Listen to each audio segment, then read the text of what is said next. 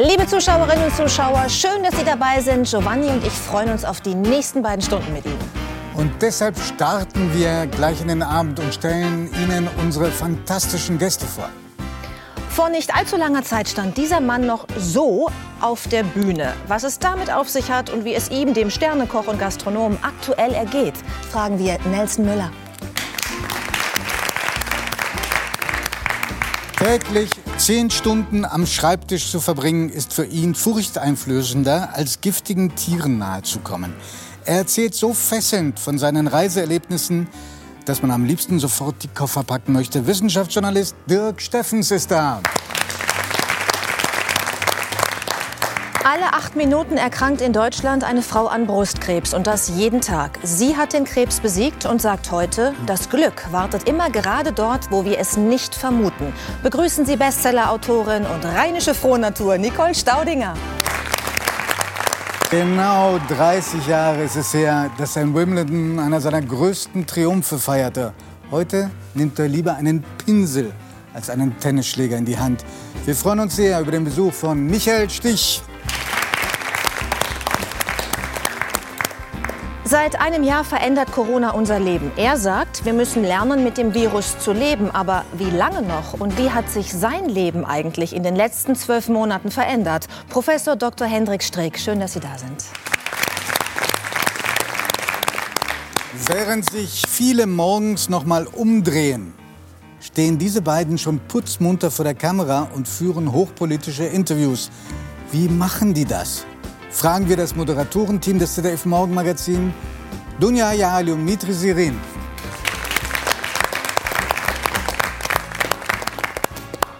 Ich freue mich sehr und ich oute mich. Ich bin ein Fan vom Morgenmagazin äh, und äh, schaue euch wahnsinnig gerne zu. Auch deswegen, weil ich das Gefühl habe, ich meine, Fernsehsendungen sind ja manchmal die reinsten Illusionsmaschinen. Aber bei euch habe ich das Gefühl, ihr macht nicht nur eine, gerne eine Sendung zusammen, sondern ihr mögt euch auch gerne. Täuscht das? so, jetzt kannst du die Wahrheit sagen. nee, bitte. Nee, äh, das ist tatsächlich so. Wir haben uns äh, kennengelernt, weiß ich gar nicht, ich glaube es war 2009 oder so. Ich war eingeladen äh, zu dem runden Geburtstag, glaube ich, 20 Jahre ZDF Morgenmagazin, können auch 17 oder 18 ja, es war eine, ja, egal. Jedenfalls trafen wir uns. Ähm, und äh, dann habe ich sie vor dem Schiff, es fand auf einem Schiff statt, gesehen. Wir hatten beide die gleiche Lederjacke an, hatten irgendwie beide quasi den gleichen Gang. Und ich dachte, das kann ja wohl nicht wahr sein. Und äh, wir waren uns irgendwie von Anfang an äh, sympathisch und das hat uns, glaube ich, beide ein bisschen erschreckt. Meine Schwester sagt immer, wir sind wirklich wie zweieige Zwillinge, die man bei der Geburt getrennt hat. Also wir haben eine ähnliche Biografie, wir ticken in vielen Dingen wirklich wahnsinnig ähnlich. Und es gibt ein paar wenige Dinge, die sich unterscheiden, ja. wo wir äh, völlig anderer Meinung sind, zum Beispiel wenn es um Fußball geht. Aber ansonsten, und das ist, finde ich, und das finden wir beide schon auch ein Privileg, es ist nicht so einfach, so eng befreundet zu sein und gleichzeitig auch so gut zusammenzuarbeiten, und zwar ohne den berühmt-berüchtigten Das ist wirklich so, ihr kennt, ihr kennt kein Konkurrenzgefühl? Äh, also beim Arbeiten nicht, ne. Und sonst? B bitte? Und sonst? Ja gut, ich meine, wir haben natürlich irgendwie, wenn wir uns privat treffen, beim Kartenspielen oder wenn es irgendwie um, um, was weiß ich, die Fußballmannschaft geht, da weiß ich, dass ich auf jeden Fall immer richtig liege und sie nicht. Aber die, die Sache ist... Äh, was spielt ihr denn zusammen? Spielt man, muss auch, man muss auch gönnen können. Man muss Männern auch manchmal noch ein bisschen was zugestehen, dann fühlt er sich besser. Was spielt ihr denn für, was habt ihr denn für Kartenspiele? Doppelkopf. Uno? Ein Doppelkopf. Na, Uno. Doppelkopf. Und da machen wir auch wirklich keine Gefangenen. Da, also sagen wir mal so, ehrlicherweise, er ist der deutlich bessere Verlierer. Ich verliere, ich kann nicht gut verlieren. Also beim Sport, beim Spiel, da bin ich. Äh wie, wie ist sie denn, wenn sie verliert? Naja, schon äh, erst, äh, das, äh, zwei, drei Phasen durchläuft sie. Erst Stille, dann so eine, glaube ich, gewisse Form von äh, ja, beleidigt sein. Äh, und dann auch mal schnippisch werden. Das ist dann die dritte und letzte. Das ist, ja, ich meine, das ist eigentlich immer vorhersehbar. Und, und mogelt sie auch? Mogelt sie auch? Nee, nee, das ist äh, man hin und wieder, wenn wir Doppelkopf spielen, dann trinken ich wir ein bisschen Bier auf. oder ein bisschen Wein und sie wird äh, eigentlich äh, immer konzentrierter, finde ich, äh, als nicht, äh, als unkonzentrierter und es läuft eigentlich ganz gut, aber ähm, sonst haben wir eigentlich keine Probleme. Das ist mit dem Arbeiten tatsächlich. Das ist, fühlst du dich gut beschrieben? Ich bin froh, dass hier eine Scheibe ist. Warum? Nein, aber das Tolle ist wirklich, also wenn man das mal auf den Beruf noch mal ähm, zurückrudert, wir haben beide auch schon mit anderen ähm, Menschen zusammen moderiert und das ist keine Abwertung den anderen gegenüber, sondern wirklich noch mal ähm, eine Aufwertung für Mitri. Wir sind wirklich, das ist Teamwork, das ist ein Miteinander. Ähm, wenn wir Interviews führen, und ich habe eine Frage, dann behalte ich die nicht für mich, sondern gebe sie ihm auch, dass das also oder wir tauschen uns auch aus und helfen uns und kritisieren uns auch, so dass wir besser werden. Und es gibt eigentlich ich, keinen Moment, im Gegenteil, ähm, wo wir uns nicht sogar eher bestärken und, und helfen. Toll. Und das hat man wirklich, also die Also- Doppelmoderation, das wisst ihr Ich selber. wollte gerade sagen, es ist wie bei uns beiden. Oder? Nein, aber es ist bei ja die hohe beiden. Kunst. Wir Und, kommen auch, mein Herz wird immer weicher Ja. und weiter. Ja. nein, aber auch wir sind ja auch nicht immer im Gleichklang, was unsere Karriere anbelangt. Und Mitri Das ist wollte ich einfach. gerade fragen. Ja. Das wollte ich gerade fragen, weil ich meine, jeder, glaube ich, der hier sitzt, weiß, dass sehr oft das Medienbild einer Person anders ist als die Realität. Besonders oft hat man auch das Phänomen, dass jemand, den man besonders schrecklich fand vom äh, Medienbild her, persönlich ein ganz sympathischer Mensch ist dann. Wie war denn, Mitri, dein Medienbild von Dunja? Weil Dunja war schon eine große Nummer, als du da, als ihr euch da auf dem Schiff getroffen habt zum Geburtstag. ja, die, sie, ja, doch, doch. Da war Dunja war im Heute-Journal. Es gab viel Presse und so weiter und so fort. Und dann habe ich ihre Interviews gehört und gesehen im Morgenmagazin. Da war ich noch äh, in der Heute-Redaktion in Mainz und habe sozusagen in den Frühnachrichten die Kurznachrichten da, äh, in der Frühshow die äh, Kurznachrichten ähm, äh, präsentiert. Und äh, ich dachte, mein, die ist echt gut. Die ist echt gut. Aber dann habe ich mich gefragt, wie ist das mit so Leuten, die man gut findet? Wie sind die wohl privat, fragt man sich häufig. Äh, Und ich konnte mir überhaupt nicht vorstellen, dass die nett ist. Also wir- wirklich nicht. Und darum war ich äh, wirklich erstaunt. Umso schöner dann die Überraschung. Und darum habe ich ja eingangs gesagt, auch ein bisschen schockiert, dass sie so zugewandt, so nett und äh, so äh, sympathisch ist und dass wir zusammen gut klarkommen. Das war, das war schön, sehr schön. Oh, sehr schön. Die, die häufigste Frage, die ihr bestimmt schon gestellt bekommen habt, ist, wie macht ihr es, euch so früh zu motivieren? Wobei man erklären muss, es gibt beim Morgenmagazin des ZDF zwei Schichten. Eine fängt um 5.30 Uhr an, also moderierend, muss man schon lange vorher da sein. Und geht bis 7 Uhr und die andere ist von 7 Uhr bis 9 Uhr. Also Mitri, man schläft sich beim ZDF sozusagen hoch. Und ähm, die, ihr seid beide in der, in der guten Schicht, also zwischen 7 und 9. Was- Wobei wir auch äh, die äh, 5.30 Uhr Schicht äh, haben wir beide durchlaufen. Wir haben Ja, absolut. Wir haben uns nach oben geschlafen, Ja. seien wir ehrlich. Ja, ganz genau. Und wie, wann, was heißt das für das Aufstehen? Wenn man um 7 Uhr antreten muss, wann seid ihr auf? Habt ihr unterschiedliche Zeiten, weil ihr länger braucht?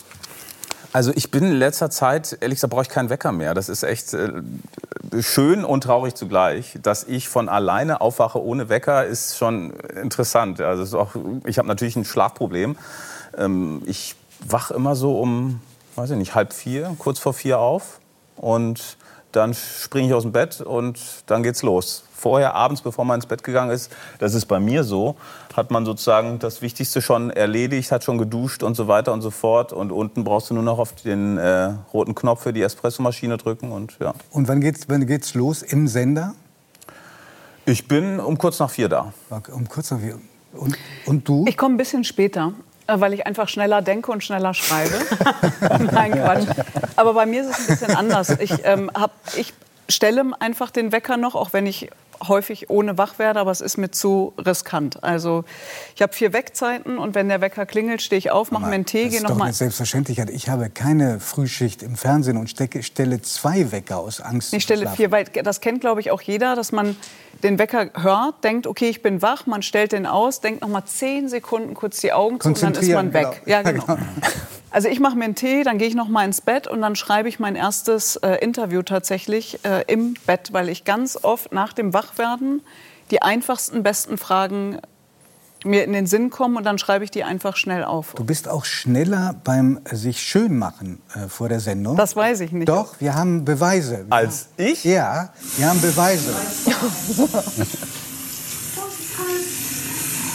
Also, wir sehen, wir sehen ähm, die Frisur, wie sie zustande kommt.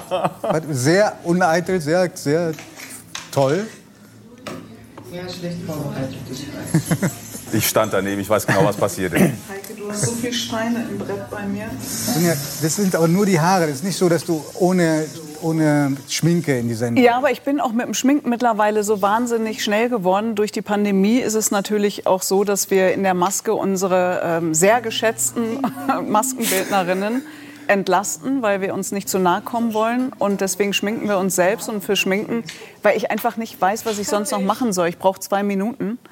Da, also man haut sich einmal die, also das Make-up da und dann weiß ich auch nicht, was, und, was ich Mitre, noch machen. Wie ist das bei dir? Das Wesentliche machst du ja am Abend vorher schon. auch das Schminken. Naja, ich schneide mir seit 25 Jahren die Haare selber. Ja, Wirklich? Äh, ja. Das heißt kein Corona-Problem jetzt? Ich habe kein Corona-Problem. Und äh, an den Haaren, das ist, glaube ich, dafür geht die meiste Zeit drauf äh, bei den Kolleginnen und Kollegen in, in der Maske. Äh, und dann, ich meine, ich brauche tatsächlich fünf Minuten oder irgendwas. Äh. Dann bin ich wirklich schneller. Ja, ja sowas, ja. Okay. Ähm, weil Dunja gerade gesagt hat, ihr seid wie zwei eigene Zwillinge, die nach der Geburt getrennt wurden. Gibt es auch Momente, die Frage stelle ich eigentlich lieber Mitri, wo du das Gefühl hast, eigentlich müsste man Dunja jetzt in dieser Situation vor sich selbst schützen? Also es ist, äh, ich weiß, worauf die Frage abzielt. Ich weiß es ja selber nicht. Ja. ähm, ich weiß es auch und ich weiß auch, ich kenne auch deine Antwort. Also wir haben unterschiedliche Auffassungen, glaube ich, was soziale Medien angeht. Also wir leben ja gerade in so einer Zeit der permanenten Überforderung. Überall prasseln Informationen auf einen ein. Das menschliche Gehirn kann gar nicht so viel Information fassen und verarbeiten. Und das hat auch ein Stück weit mit vielen Reaktionen zu tun, mit denen wir gerade zu tun haben. In den sozialen Netzwerken äh, gibt es überhaupt keine Tabus, keine Grenzen. Da wird äh, ohne äh, Maskerade geschimpft und äh, gehetzt. Dunja ist seit vielen Jahren aktiv auf den sozialen Netzwerken und ich rate ihr auch seit vielen Jahren, mach doch mal ein bisschen weniger. Das scheuert an der Seele, womit du dich da irgendwie die ganze Zeit auseinandersetzt. Das, das, das kann einem gar nicht gut tun. Und Dunja ist aber, die kann nicht anders, kann nicht aus ihrer Haut und äh, die begibt sich in den Sturm und die macht das. Und ich finde, ich bin da auf jeden Fall anders, weil ich das, ich könnte das gar nicht. Ich könnte gar nicht all diese Anfeindungen ertragen. Das, das würde mich fertig machen. Ich lese ja, wenn ich meine, ich kriege jetzt auch negative Post, so ist das nicht. Aber äh, wenn ich keine Lust habe und ich bin nicht so oft auf Twitter oder äh, auf Facebook, dann, dann, dann sehe ich es ja nicht. Aber wenn ich es richtig verstanden habe, dann ist das leider völlig wirkungslos, dieser gute Rat. ja. Das stimmt nicht ganz. Und ähm, das, was Mitri sagt, sagen zwei, drei andere enge Freunde und meine Schwester vor allen Dingen auch. Und ich weiß, dass ihr ja auch im Großen und Ganzen recht habt. Ich habe das auch reduziert. Aber auf der anderen Seite ist es für mich und ich finde für, für, Teile unserer Gesellschaft nicht die Zeit, die Füße hochzulegen und nicht das Gesicht zu zeigen und sich nicht in den Sturm zu stellen. Man muss eben gucken, wo ist die eigene Komfortzone, wann verlasse ich die und wann gehe ich aber auch mal wieder zurück und muss mich erholen und muss die Wunden auch vielleicht pflegen lassen oder selber dafür sorgen, dass sie auch wieder versuchen, jedenfalls zu heilen und dass es keine Narben hinterlässt. Aber es sind so viele Unwuchtungen in unserer Gesellschaft, ähm, ob wir über Rassismus reden oder Antisemitismus und ähnliches. Und ich habe diese Tür irgendwann aufgemacht und ich will einfach in diesem Land nicht dabei zusehen, wie wir Teile unserer Gesellschaft verlieren. Das heißt, auch den Dialog immer noch einzugehen, auch wenn ich weiß, dass wir drei Tage Kreisverkehr manchmal auf Twitter führen, weil es gar nicht mehr um Inhalte geht, sondern nur noch um ideologische Grabenkämpfe und nicht um das Argument oder um Fakten oder um Erfahrung. Das gehört ja auch dazu. Aber Dunja, und, erlaubst ja. du die, die Frage, weil du sagst, in Teilen der Gesellschaft, ja? Bist du sicher, dass das die Gesellschaft ist? Es twittern unter 2 Prozent der Sage Bevölkerung. Sage ja in Teilen. Deswegen, ich über, Unter 2 Prozent der Bevölkerung. Ja, du hast manchmal das, das Gefühl, wenn du den Laptop zuklappst, dann geht es ruhig und friedlich zu, wie an einem Morgen, wenn der Schnee fällt. Deswegen sagte ich ja ganz bewusst in Teilen der Gesellschaft und ich also sehe Twitter als das, was es ist, nämlich eine kleine Blase von einigen, die sich dort bewegen. Aber, und das weiß Mitri auch, die, ähm, digitale Gewalt schlägt sich ja auch im analogen Leben wieder, jedenfalls in meinem analogen Leben. Ja. Also ich werde auch auf der Straße bedroht. Das findet ja nicht nur in den sozialen Medien statt. Mhm. Und ich kenne so viele andere Menschen, denen das auch so ergeht. Äh, ob sie sich ehrenamtlich einsetzen, ob es LehrerInnen sind, ob es PolizistInnen sind oder BäckerInnen oder ähnliches. Und das ist der einzige Grund, warum ich auch überhaupt noch über dieses Thema öffentlich rede, um anderen auch eine Stimme zu geben, um zu sagen, so gehen wir nicht miteinander um. Das hat einfach Wirkung auf jeden Einzelnen vor uns.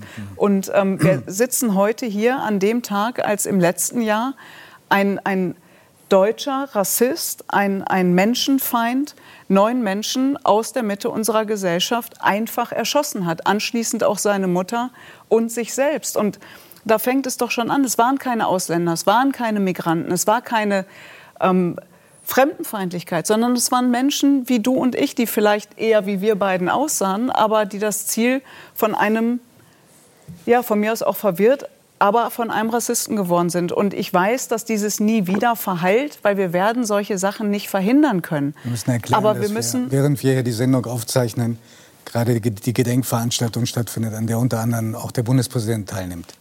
Und ich will ja gar nicht irgendwie den Märtyrertod oder irgendwas stellen. Ich bin auch nicht masochistisch veranlagt. Aber es ist eben die Balance zu finden zwischen dem Dialog, aber auch der klaren Kante. Und das Tolle an Mitri ist, egal wie sehr er das kritisiert, er ist trotzdem immer für mich da. Also wenn ich angefeindet werde, wenn ich eine Schulter brauche, dann ist er eben keiner, der sagt, ich hab's dir doch gesagt, sondern dann nimmt er mich auch in den Arm und versucht mir zu helfen. Und das ist ein Baustein unserer Freundschaft. Ich mache das aus Sorge natürlich. Ich respektiere Dunjas Engagement absolut. Ich habe nur persönlich nicht so viel äh, Mehrwert durch diese sozialen Netzwerke. Ich benutze das so als Journalist, als Agenturmedium. Ich erfahre Neues. Das ist interessant. Wenn es darum geht, aktivistisch tätig zu werden, dann finde ich, äh, verliert man sich. Und im Grunde, das ist mein persönliches Empfinden, habe ich das Gefühl, dass, äh, wenn es um diese Thematiken geht, 90 Prozent der Konversationen auf Twitter nur damit vergeudet werden, sich ständig noch mal zu erklären, weil die Leute das nicht verstanden haben, was man eigentlich gemeint hat. Ja, weil auch die Zeit zu kurz ist. Ich glaube, es ist nicht das Medium für die ganz großen Debatten. Trotzdem habe ich natürlich Respekt für alle. Ich glaube, wir werden, wir werden Dunja nicht überzeugen. Aber äh, du hast gesagt, auch du bist manchmal Zielscheibe von Anfeindungen. Wie viele davon beziehen sich allein auf die Tatsache, dass du einen nicht ganz lupenrein deutsch klingenden Namen hast? Ich würde sagen 80 Prozent. 80 Prozent, das reicht schon. Ja. Hm. Naja, es gibt immer wieder Briefe, haben wir keine echten Deutschen, die das Morgenmagazin äh, moderieren können. Also was das willst du denn da antworten? Gar also, nicht. also da ich finde das sehr, sehr schwierig, wenn das äh, so, und dann wird oft natürlich auch mit der äh, Religion argumentiert. Ich kann das verstehen, ähm, aber Was? Ja, dass man das anführt natürlich als, äh, äh, als Argument. Äh, Was ist das für ein Argument? Nein, äh, ich kann das verstehen, dass die Leute Ängste haben, weil das eben äh, nicht richtig kommuniziert wird, weil die Leute zu wenig wissen. Ich vermisse manchmal tatsächlich an dieser Stelle, wo es wirklich so messerscharf steht, ähm, um, um die Zukunft teilweise, dass äh, es vielleicht mehr interreligiösen Dialog gibt. Es gibt ein ganz tolles Projekt beispielsweise in Berlin, das heißt House of One. Die bauen ein Gotteshaus, Muslime, die jüdische Gemeinde und, und Christen. Das wird im Mai, äh, wird der Grundstein gelegt. Ich vermisse das viel häufiger, dass die äh, Religionen, die großen Religionen zusammenkommen, die geistlichen äh, Eliten und da ihrer Verantwortung nachkommen, weil äh, über Religion wird sehr, sehr viel in sozialen Netzwerken auch, gesprochen. Auch wenn man darüber sehr, sehr lange noch weiterreden könnten. Ja. Ich würde so wahnsinnig gerne ein bisschen noch in. Darf ich dein, eine Sache ja, nur dazu aber noch dann sagen? darfst du, ja. muss ich einmal in seiner Vergangenheit rumwühlen. Natürlich. Oh, nur eine Sache, es geht gar nicht nur um Religion. Dann vielleicht noch mal einmal zurück aus Hanau. Und das sollte ja. uns allen zu denken geben. Und zwar erzähle ich ganz kurz eine Geschichte und das soll eigentlich nur zeigen, dass wir alle erstmal bei uns selber anfangen sollten, welche Rassismen und welche Vorurteile wir eigentlich in uns haben und welche Sprache wir wählen. Einer, der ermordet worden ist, das ist derjenige, der dem Täter angeblich hinterhergefahren ist und in seinem Mercedes erschossen wurde. Da saß der Vater dann auf der Wache und zwei Polizisten unterhielten sich über diesen jungen Mann, der eben einer der neun Toten ist. Und dann sagte der eine Polizist zu dem anderen, dass ein Zigeuner, und das Wort sagt man nicht, aber ich sage es jetzt, weil es ein Zitat ist, dass ein Zigeuner Zivilcourage zeigt, hätte ich nicht für möglich gehalten. Mhm. Sagt der eine Polizist zum anderen, während der trauernde, frustrierte, wütende, entsetzte Vater in der Nebenstube sitzt. Das und hat solche diese große Bitterkeit auch ausgelöst bei den Hinterbliebenen. Ich erzähle das auch absolut und es gibt viele Fragen, die offen geblieben sind in der noch Aufklärung. andere Geschichten dieser Art, ja. Ich will auch gar nicht mit dem Finger jetzt auf diese beiden Polizisten zeigen. Ich will uns eher alle noch mal daran erinnern und ermahnen, dass wir alle Fehler haben, dass wir alle Vorurteile haben, dass wir alle Rassismen haben. Und wenn wir nicht anfangen, uns denen zu stellen, dann sind wir auch nicht eindeutig besser als jemand, der gewalttätig wird. Und darauf möchte ich eigentlich immer nur hinwirken. Ich bewundere das sehr, was du sagst und finde, dass es im Prinzip richtig ist, aber es gibt auch eine Grenze des Ertragbaren. Und dann gibt es auch eine Grenze dessen, was, äh, für das, was einen wirklich selber auch beschädigt und mitnimmt. Und ich finde, manchen Leuten darf man die nicht die Macht geben, dass sie mit in, deine, in deinen Schlaf kommen. Aber langes Thema, anderes Thema. Ähm, was euch auch ist noch auch verbindet, was euch auch noch verbindet, als Zwillinge, ist, dass ähm, ihr beide eigentlich mal andere Wege gehen wolltet. Ähm, die ähm, Dunja wollte mal in den Journalismus, weil sie ursprünglich weil, weil sie wichtige Sportler kennenlernen wollte, wie Michael Stich, ihn ganz besonders. Er weiß, dass es eigentlich Boris Becker war, deswegen. ich, dann, ich müsste mal gehen, glaube ich, kurz. Und Mitri wollte eigentlich im, im, Musikgeschäft eine ganz große Nummer werden, auch Musikredakteur werden. Ich war, ich war Musikredakteur. Ich weiß, ja. aber das bleiben, Entschuldigung, muss ich präzisieren. Und er hat natürlich, wie Sie es gehört, er ist auch ein Mann der Praxis. Oh Gott. Er war nämlich auch mal, er hat sich auch mal als Sänger versucht. Super. Und das ist ein bisschen länger her. Aber wir haben eine, einen Beweis gefunden. Ich dachte, dass als, das als eine niemals Art passieren wird. Weltpremiere, eine Weltpremiere, Mitri als Sänger einer sagenhaften Band. Giovanni. aufs Neue immer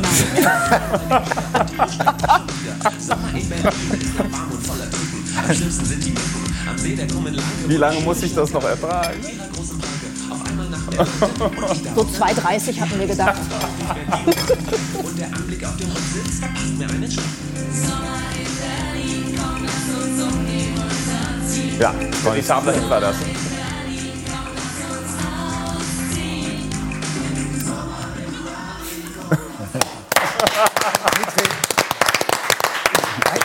wir jetzt noch mehr Zeit, hätte ich dich gefragt, was haben Sie zu Ihrer Verteidigung vorzutragen? Ich, muss mal einfach daran erinnern, wie diese Band hieß. Das war Programm.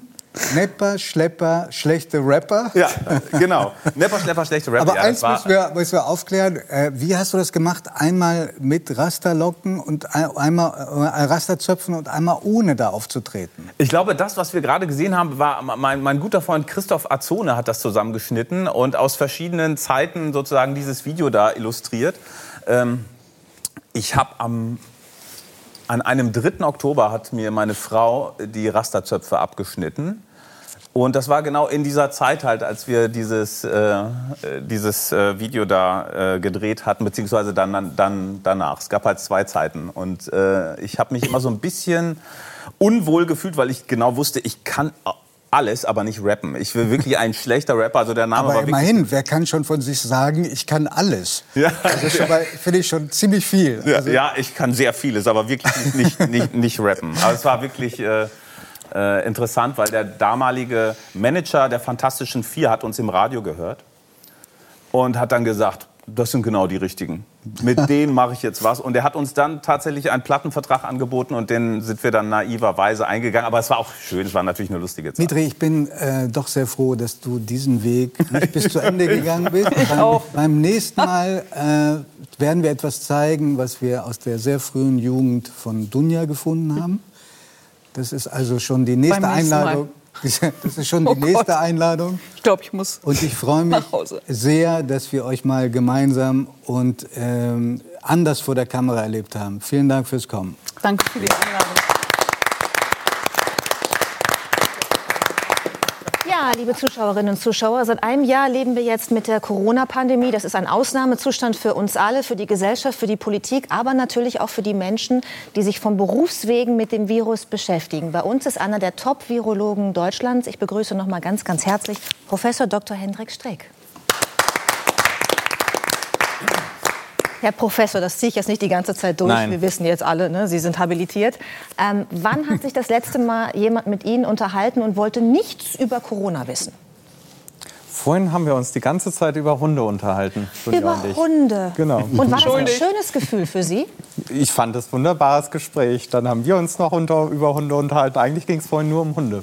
Wir waren Aber Sie merken wahrscheinlich doch, dass äh, das Gegenüber deutlich mehr Interesse an Ihrem Beruf hat und äh, der täglichen Beschäftigung als vor der Pandemie, oder? Das ist ja irgendwie offensichtlich geworden, dass äh, eigentlich die meisten Gesprächsthemen im Moment um Corona äh, geht. Die meisten sind auch Virologen geworden oder Epidemiologen. Und ähm, es wird auch zunehmend komplizierter, ähm, die Dinge dann auch einzuordnen, weil jeder hat ja eine Meinung dazu. Und das, ähm, dann das zurückzuholen von der Meinung wieder eigentlich nur in die reine Fakten- und Datenbetrachtung, das, das ist zum Teil manchmal schwierig.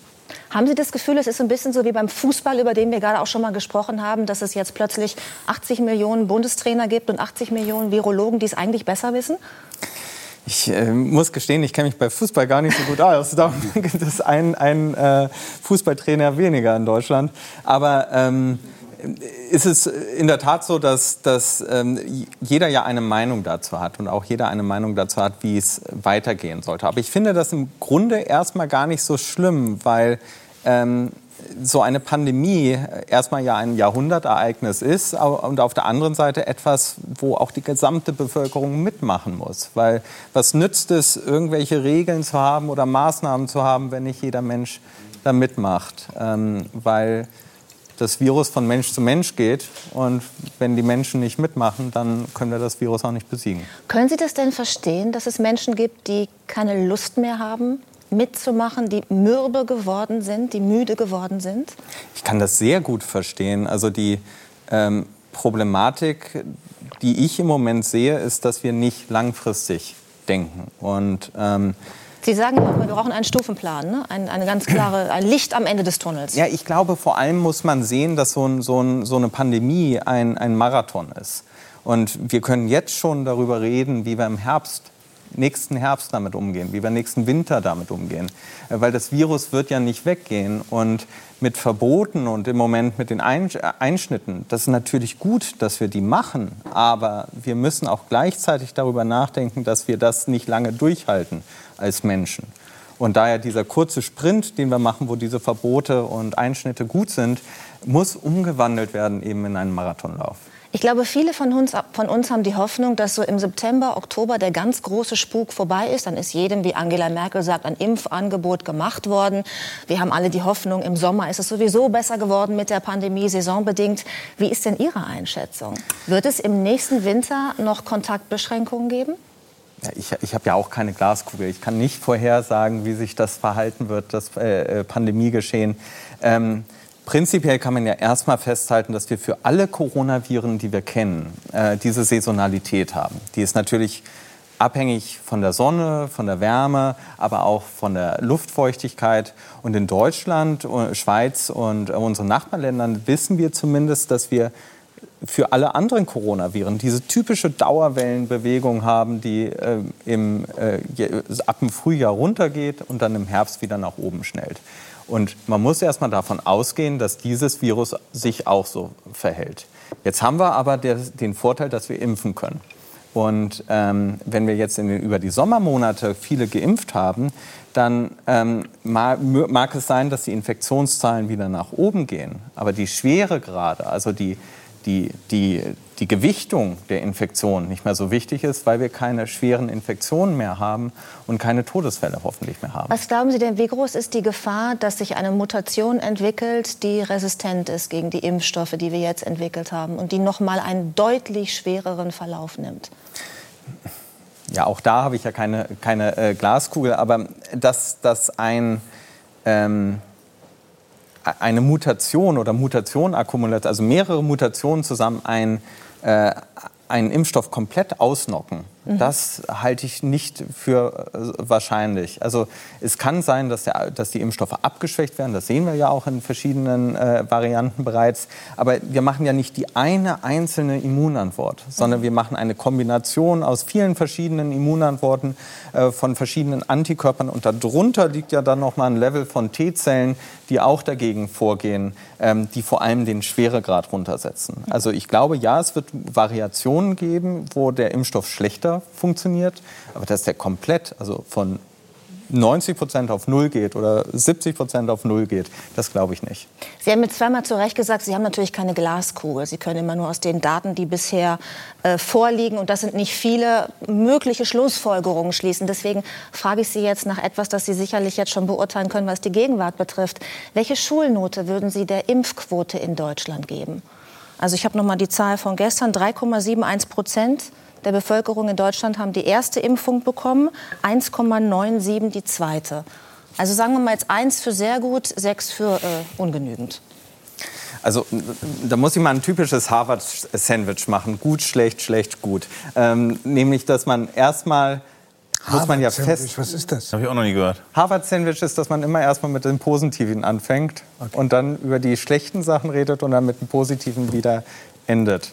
Weil das Positive am ähm, äh, an der Impfstoffbeschaffung und an der Impfstofferforschung in äh, Deutschland ist ja, dass der BioNTech-Pfizer-Impfstoff mit deutschen Steuergeldern entwickelt wurde ähm, und deutscher Förderung und wir die ersten waren, wo ein Impfstoff überhaupt möglich gemacht wurde. Es gibt natürlich Probleme dabei in der ähm, äh, Impfstoffbeschaffung, aber auch in, dem, in der, ähm, jetzt ruckelt in der Impfstoffverteilung. Aber wenn wir uns mal zurückbesinnen darauf, auf den Sommer letzten Jahres, da habe ich auch gesagt, ich bin skeptisch, ob wir einen Impfstoff haben werden. Also einfach aus einer Erfahrung, wie Impfstoffentwicklungen äh, sind. Und wir haben trotzdem sehr viele Impfstoffe eingekauft. Und jetzt muss man sich mal vorstellen, keiner der Impfstoffe hätte funktioniert dann hätten genau die gleichen, hatten wir uns vorhin auch darüber unterhalten, hätten genau die gleichen gesagt, äh, jetzt äh, äh, haben wir so viel Geld ausgegeben für Impfstoffe und sie äh, funktionieren alle nicht. Wir haben Geld zum Fenster rausgeschmissen. Aber das haben wir ja nicht. Wir haben jetzt drei Impfstoffe, die gut funktionieren. Und auch der AstraZeneca-Impfstoff ist ein fantastisch funktionierender Impfstoff. Das ist kein Impfstoff zweiter Klasse. Und obwohl ja. viele davor jetzt Angst haben und sich nicht impfen lassen wollen ne, mit dem AstraZeneca. -Impf. Ja, ich, die, ähm, da hat leider die Firma äh, kommunikativ Fehler gemacht. Mhm. von Anfang an, sie hat Studien nachgereicht. Also wenn man sich auch die Zulassungsstudien anschaut, dann kamen nach und nach die Ergebnisse rein. Ich verstehe das, warum das gemacht wurde, weil man schnell die Ergebnisse vorlegen wollte. Aber war ja auch ein bisschen Druck auf dem Kessel. Ne? Man genau. wollte ja auch Ergebnisse. Und dadurch ist es so entstanden, das Gefühl, dass man dem nicht ganz trauen kann. Aber es stimmt nicht. Also die, die Ergebnisse sind, sind gut. Es ist ein guter Impfstoff. Wir haben eine äh, gute Effektivität. Und es kann sogar sein, dass der besser vor einer Infektion schützt, während die BioNTech und äh, moderner Impfstoff bisher ja nur nachgewiesen haben, dass sie vom schweren Verlauf schützen. Mhm. Sind wir jetzt immer noch bei der ersten Scheibe vom äh, Sandwich? Nee, wir sind durch. Wir sind schon durch. Okay, dann darf ich Sie noch mal fragen, weil das Sandwich war auch so ein bisschen relativierend. Welche Note geben Sie jetzt von 1 bis 6? Das finde ich, kann man gar nicht ma äh, machen, da eine Schulnote äh, für vergeben, weil für die verschiedenen Phasen kann man unterschiedliche Noten geben. Also ähm, dieses, äh, gerade weil es ja auch darum ging, so ein Risiko einzugehen und dann aber auch diese Verantwortung für dieses Risiko am Anfang zu tragen, so viele Impfstoffe zu kaufen. Ich weiß nicht, wie ich mich entschieden hätte, wäre ich Bundesgesundheitsminister, ob ich das Risiko eingegangen wäre, so viele äh, Impfstoffe zu kaufen auf gut Glück. Und darum finde ich es auch gut, dass es über die Europäische Union gemacht wurde, weil das ist ja noch mal ein ganz anderes Thema. Aber äh, äh, so eine Pandemie kann man nur global besiegen. Und da muss auch jeder weltweit die Chance haben, geimpft zu werden. Donja.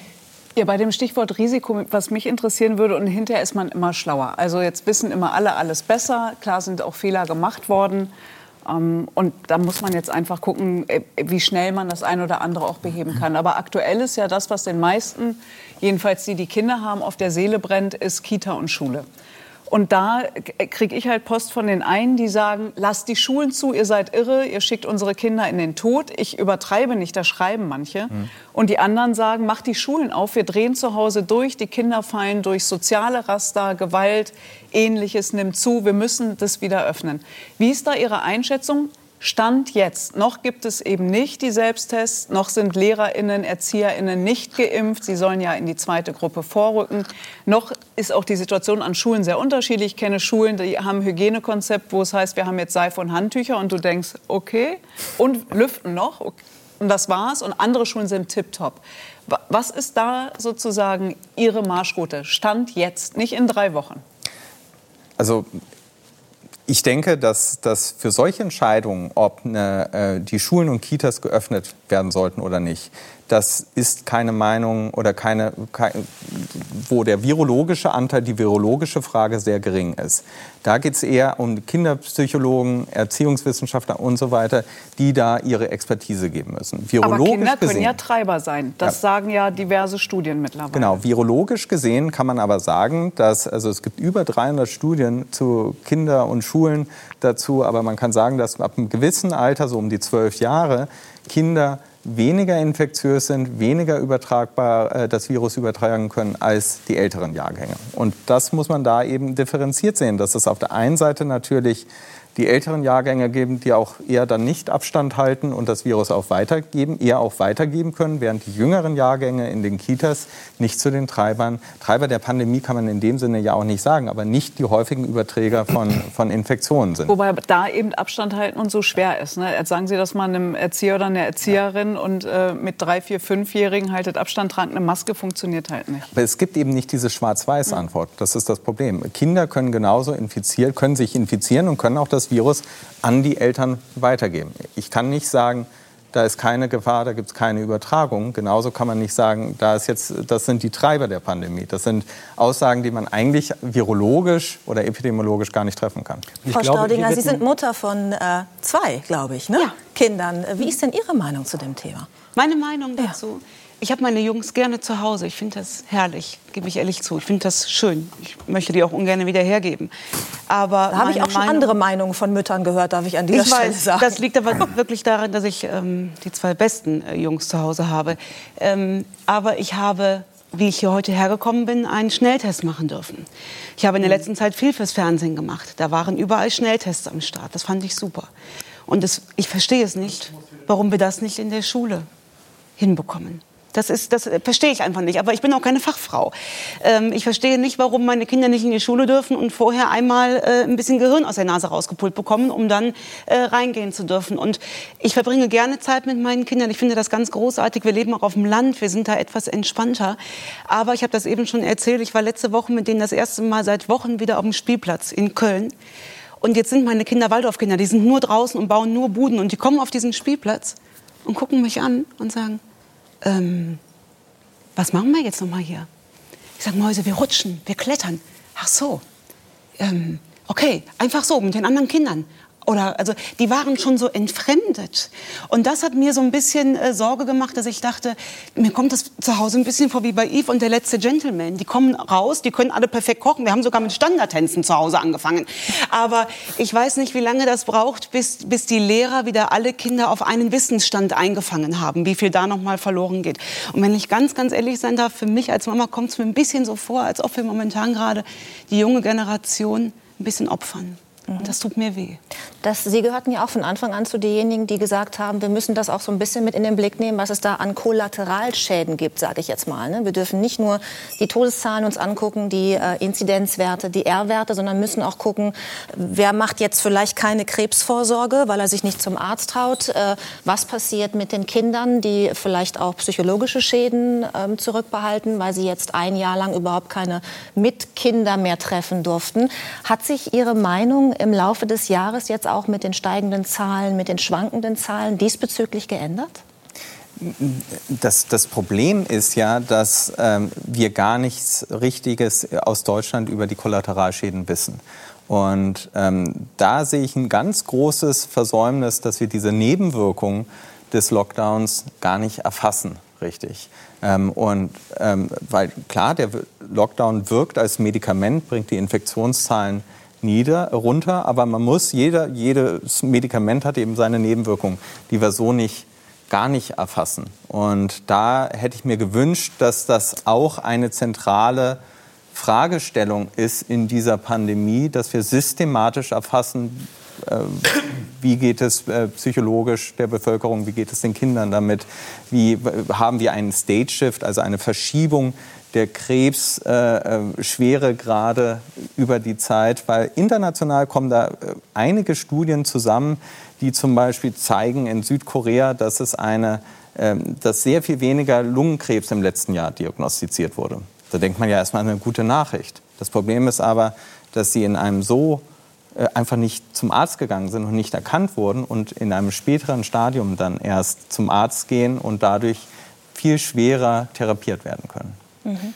Wir haben, wir haben, wenn ich das mal kurz sagen darf, wir haben, wir haben ja das Problem, dass wir als Wissenschaftsjournalisten eben auch gesehen haben, wir stellen Naturwissenschaftler, in diesem Fall Virologen, auch die falschen Fragen. Und es ist genauso, wie Sie sagen, natürlich kann ein Virologe die Frage, sollen wir Schulen aufmachen oder schließen, nicht beantworten. Das ist auch gar nicht fair, nee, aber Frage ein Virologe kann beurteilen, genau. inwieweit möglicherweise Kinder den Virus übertragen können und ob es da Unterschiede auch gibt, was Altersstufen ja, angeht. Ich genau. finde die Frage aber, aber absolut der berechtigt von dem, ja. Der Abwägungsprozess mit den psychologischen Folgen, mit häuslicher Gewalt, das sind andere Fachgebiete. Und die mhm. Diskussion müsste eigentlich so erfolgen, dass man die verschiedenen Dinge gleichzeitig einholt und dann in der Politik, dafür gibt es übrigens Politik, sonst bräuchten wir sie ja gar nicht, den Abwägungsprozess vornimmt. Diese Fragen müssen der Politik gestellt werden und nicht der Naturwissenschaft. Das ist ein ganz großes Missverständnis, wie wir Wissenschaft wahrnehmen.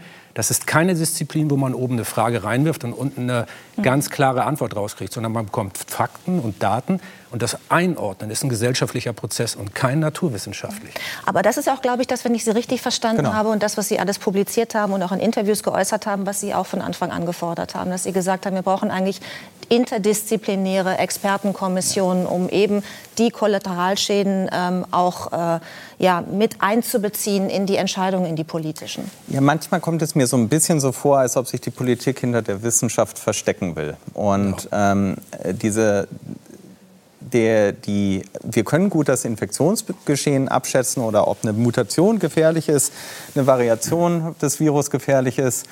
Aber am Ende die Verantwortung und die politische Entscheidung, ähm, äh, die muss aus der Politik kommen. Dafür sind sie gewählt worden. Und da gibt es eben auch manchmal falsche Entscheidungen, äh, die man aber auch in so einer Pandemie treffen kann, falsche Entscheidungen, weil wir wissen alle nicht, was der richtige Weg ist. ich finde das aber schwierig, muss ich ganz ehrlich sagen, weil äh, wenn die Politik ist seit, seit einem Jahr gekoppelt an Wissenschaft, die Wissenschaft äh, besteht natürlich daraus, dass sie sich äh, auch widerspricht. Das gehört ja zum, das musste man ja dann auch lernen. Es gibt immer Studien, auch Studien, die sich widersprechen. Das heißt, äh, ergo widerspricht sich auch die Politik. Das heißt, äh, da finde ich das. Und es gibt Wissenschaftler, die auch äh, grauenvolle Einschätzungsfehler gemacht haben. Ja? Naja, weil ihnen aber eben auch genau die Fragen gestellt werden, die fachfremd sind. Das ist so, als würde man jemand, der nur Tennis spielt, was bei Ihnen natürlich nicht, bei dir natürlich nicht der Fall ist, aber, aber da kann man jetzt auch keine Frage nach, wie schwimme ich am besten in einem olympischen Becken. Also Aber- man muss aber- die Fragen natürlich so auch auch richtig nicht. adressieren. Und da ist im Journalismus auch viel schiefgelaufen, weil wir auch den, den falschen Leuten die richtigen Fragen gestellt haben. Aber das, stimmt so auch nicht, so pauschal jedenfalls nicht. Ich weiß, worauf du hinaus willst. Und äh, also ein Teil davon stimmt, aber es gibt auch Virologen, Epidemiologen, die uns, und das haben wir ja dann auch gelernt, auch als JournalistInnen, PolitikerInnen, dass sie gesagt haben, Stand heute ist das A und in drei Wochen kann das aber B sein. Und in drei Ja. Wochen war es gar nicht B, sondern C. Das, das haben wir, glaube ich, alle lernen müssen. Und ähm, zu dem, was Sie gerade noch mal gesagt haben, dass Politik am Ende die Entscheidung treffen muss. Es gibt eine, die das in der Kommunikation immer wieder sagt, und das ist die Kanzlerin. Die versucht zu erklären, dass sie sich beraten lässt. Ob das jetzt die richtigen sind und vielfältig ist, ist eine andere Diskussion. Aber sie hat ja mehrfach gesagt, am Ende treffen wir als PolitikerInnen die Entscheidung und müssen die auch tragen. Und da geht im politischen Diskurs das eine oder andere verloren, weil jeder ein bisschen sein eigenes Süppchen kocht und man sagt, wir sind geschlossen da und dann macht jeder doch, was er will. Aber also bei ihr, muss ich sagen, in der Kommunikation hört man das schon. Nicht bei allen PolitikerInnen. Ja, aber auch nicht immer, nicht? Also wenn man sich daran erinnert, als sie sich auf das äh, äh, Positionspapier der, oder Strategiepapier der Leopoldina ähm, bezogen hat, da hat sie ja gesagt, die Wissenschaft, äh, die dafür redet. Und da hat, haben ja einige aus der Leopoldina danach gesagt, wir stehen da überhaupt nicht dahinter, was da äh, steht. Aber das war ja ihr Argument, dass die Wissenschaft da das Argument äh, geliefert hätte. Das, Professor Strick, ich würde viel lieber bei Ihnen bleiben, weil auch unsere Gesprächszeit sich ja dem Ende neigt. Vielleicht kommen wir zu diesem Thema noch mal zurück. Es wird sich vielleicht durch diesen Abend ziehen. Was haben Sie denn gelernt für sich selber aus dem letzten Jahr? Denn auch Sie hatten ja mit Ihren Positionen durchaus auch Gegenwind äh, von anderen Wissenschaftlern, äh, von Medien. Ähm, was haben Sie gelernt? Was würden Sie, wenn die Pandemie jetzt noch mal so jungfräulich über uns alle hereinbrechen würde, anders machen? Ja. Ist es so viel oder fällt Ihnen nichts ein? Warum nein, nein, also ich, ja, ich weiß nicht, äh, was jetzt, was jetzt am besten passt. Es gibt schon viele Bereiche, wo ich viel über mich gelernt habe. Also das mhm. muss ich schon sagen, wo auch mein Fell in den letzten, äh, letzten Monaten extrem gewachsen ist, aber immer noch nicht so dick, wie ich es eigentlich gerne hätte. Ähm, auf der ähm, anderen Seite ähm, auch habe ich gemerkt, wo ich kommunikative Fehler gemacht habe, äh, äh, Dinge falsch gemacht habe. Ähm, ob ich die dann jetzt im Nachhinein, wenn ich das zurückspülen würde, nicht nochmal machen würde, kann ich nicht sagen. Ich glaube, ich würde den gleichen Fehler wieder machen. Ähm, und ich finde es auch gar nicht so falsch, Fehler äh, zu machen dabei. Also darum Darum, ich habe viel gelernt, aber ich würde, glaube ich, nicht vieles anders machen, auch wenn ich sie falsch finde. Also zum Beispiel mit, mit, mit damals die PA-Agentur zu haben, die uns geholfen hat, ähm, ähm, weil wir ja so massive Anfragen hatten, einfach das zu begleiten, was wir in Heinsberg gemacht haben. Da haben Sie eine Sie, große Studie gemacht, genau. die dann veröffentlicht wurde. Da haben Sie sich das, Hilfe geholt? Das sehe ich im Nachhinein, ja, es wurde mir ja angeboten, das sehe ich im Nachhinein als einen Fehler, weil es so von der Studie abgelenkt hat. Es hat von den ganzen Daten abgelenkt und es wurden alle möglichen Dinge reininterpretiert, dass man irgendwie für Lockdown argumentieren will damit. Und das war es gar nicht. Und diese ganze Ablenkung war totaler Fehler.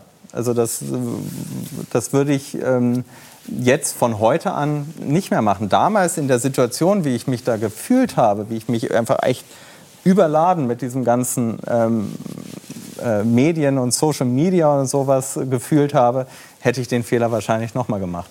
Mhm. Da wünscht man sich vielleicht, dass das, woran man arbeitet, auch ne, die Öffentlichkeit interessiert. Und wenn es dann soweit ist, merkt man, ist es gar nicht ohne. Ja, vielen Dank, Professor Streeck. Schön, dass Sie da sind. Dirk Steffens, ich freue mich, dass Sie wieder hier sind. Äh, das letzte Mal waren Sie vor einem Jahr da. Und das müssen wir aber dokumentieren durch ein Bild, weil wir können den Beweis antreten, dass es im deutschen Fernsehen mal Sendungen gab mit Publikum. Das schauen wir uns gerade mal an. Vielleicht können wir das einmal sehen. Äh, da ist es. Das war doch irgendwie schön, oder? Das sah schön aus. Ich hatte übrigens das, dasselbe Hemd an. Ja, das ist uns auch aufgefallen. Wussten wir aber nicht vorher, sonst hätten wir natürlich das nicht gezeigt. Wie viele Reisen, dann ging es ja, das war im Februar vergangenen Jahres, dann ging es relativ schnell los mit den, äh, schon am 9. März äh, ging, es, ging es ziemlich runter. Äh, wie viele Reisen haben Sie denn seitdem machen können? Natürlich viel weniger als sonst, aber vor allen Dingen äh, zu anderen Orten. Also während sonst ja eher so Papua-Neuguinea oder die Antarktis auf, auf unserem Reiseprogramm stehen, haben wir jetzt eine Sendung über die Alpen gemacht, eine Sendung über Höhlen gemacht. Wir haben auch Produktionen rein in Deutschland gemacht, was für mich total ungewohnt war. Also ich bin mache seit 30 Jahren diesen Job, aber ich glaube, ich habe noch nie einen ganzen Film in Deutschland gemacht. Das war jetzt zum ersten Mal so. Es fühlte sich also ganz komisch an. Also wenn man erstmal nicht 10.000 Kilometer reisen muss, bevor man anfängt zu arbeiten. Aber auch das hat funktioniert. Ich bin also viel mehr zu Hause gewesen, klar. Sie sind in den nächsten zwei Wochen gleich mit drei Sendungen von Terra X auf Sendung. Äh, und eine ist spannender als die andere. Wir können nicht alle drei ausbreiten. Das würde den Rahmen jeder Sendung sprengen. Und außerdem wollen wir ja, dass die Leute noch neugierig bleiben auf ihre Filme. Aber ich möchte Ihnen gerne sagen, welcher mich am meisten fasziniert hat. Nämlich einer, der nicht weit weggeführt hat, sondern nach Nordrhein-Westfalen. Ja. Da habe ich lauter Dinge erfahren, die ich nicht wusste. Ich glaube, nicht mal Dunja, die aus Nordrhein-Westfalen kommt, weiß sowas. Es gibt da nämlich eine Höhle, die erst... Atta? Bitte? Na, kleine Sekunde. Die erst 2019 entdeckt worden ist. Und in dieser Höhle waren Sie. Ja, und das war tatsächlich eine der Expedition der härteren Art. Also nach 30 Jahren Expedition, wenn ich das so vergleiche, war das, da gab es so einen speziellen Drehtag, also 14 Stunden mit dem Höhlenforscher bis zum Ende. Das Windloch ist. Das geht zu schnell, das müssen Sie uns einfach erklären. Erstmal will ich wissen, wie entdeckt man eine Höhle, die irgendwie die Menschheit noch nicht entdeckt hat? Da gibt's, er wird es mir verzeihen, wenn ich sage Stefan, Stefan Vogt, ein Höhlenforscher aus Leidenschaft. Und ich glaube, der ist ein bisschen crazy, der ist ein bisschen verrückt, der liebt Höhlen, seit er ein Kind ist und kann die quasi wittern. Und er fuhr in Nordrhein-Westfalen äh, im Bergischen Land immer eine Straße lang und an einem Wintertag stellte er fest, dass am Straßenrand eine sogenannte Rauchfahne, also das äh, so ein bisschen offenbar ein Luftzug aus dem Untergrund kommt und ein bisschen feucht ist. Und man konnte also diesen Wasserdampf als Rauchfahne stehen sehen. Und er hat begonnen, sich zu fragen, was ist das denn? Und seit 30 Jahren, 30, ist dieser Mann auf der Suche nach dem unterirdischen Lauf eines Baches, der in einem sogenannten Schluckloch, also wenn ein Bach fließt so vor sich hin und macht plötzlich und ist weg im Untergrund. Zurück zur Höhle. Schluckloch, genau. Und dieses Schluckloch hat er gesehen und dachte, das Wasser muss ja irgendwo hinfließen. Es muss hier eine Höhle geben. Und 30 Jahre hat er gesucht und hat jetzt tatsächlich eines der größten Höhlensysteme in Deutschland entdeckt. Und nicht nur das, am Ende dieser Höhle auch noch ein wirkliches geologisches kleines Wunder. Und äh, das war wirklich aufregend. Eine ganz tolle Expedition in wir, Nordrhein-Westfalen. wir kommen gleich zu diesem Wunder, ja? ein schöner Cliffhanger. Aber wir haben auch Aufnahmen von dieser Expedition, die 14 Stunden dauert. Und davon, Dieser eine Tag. ja, da 14 möchte ich Stunden. ganz viel wissen. Also schauen wir uns das mal kurz an.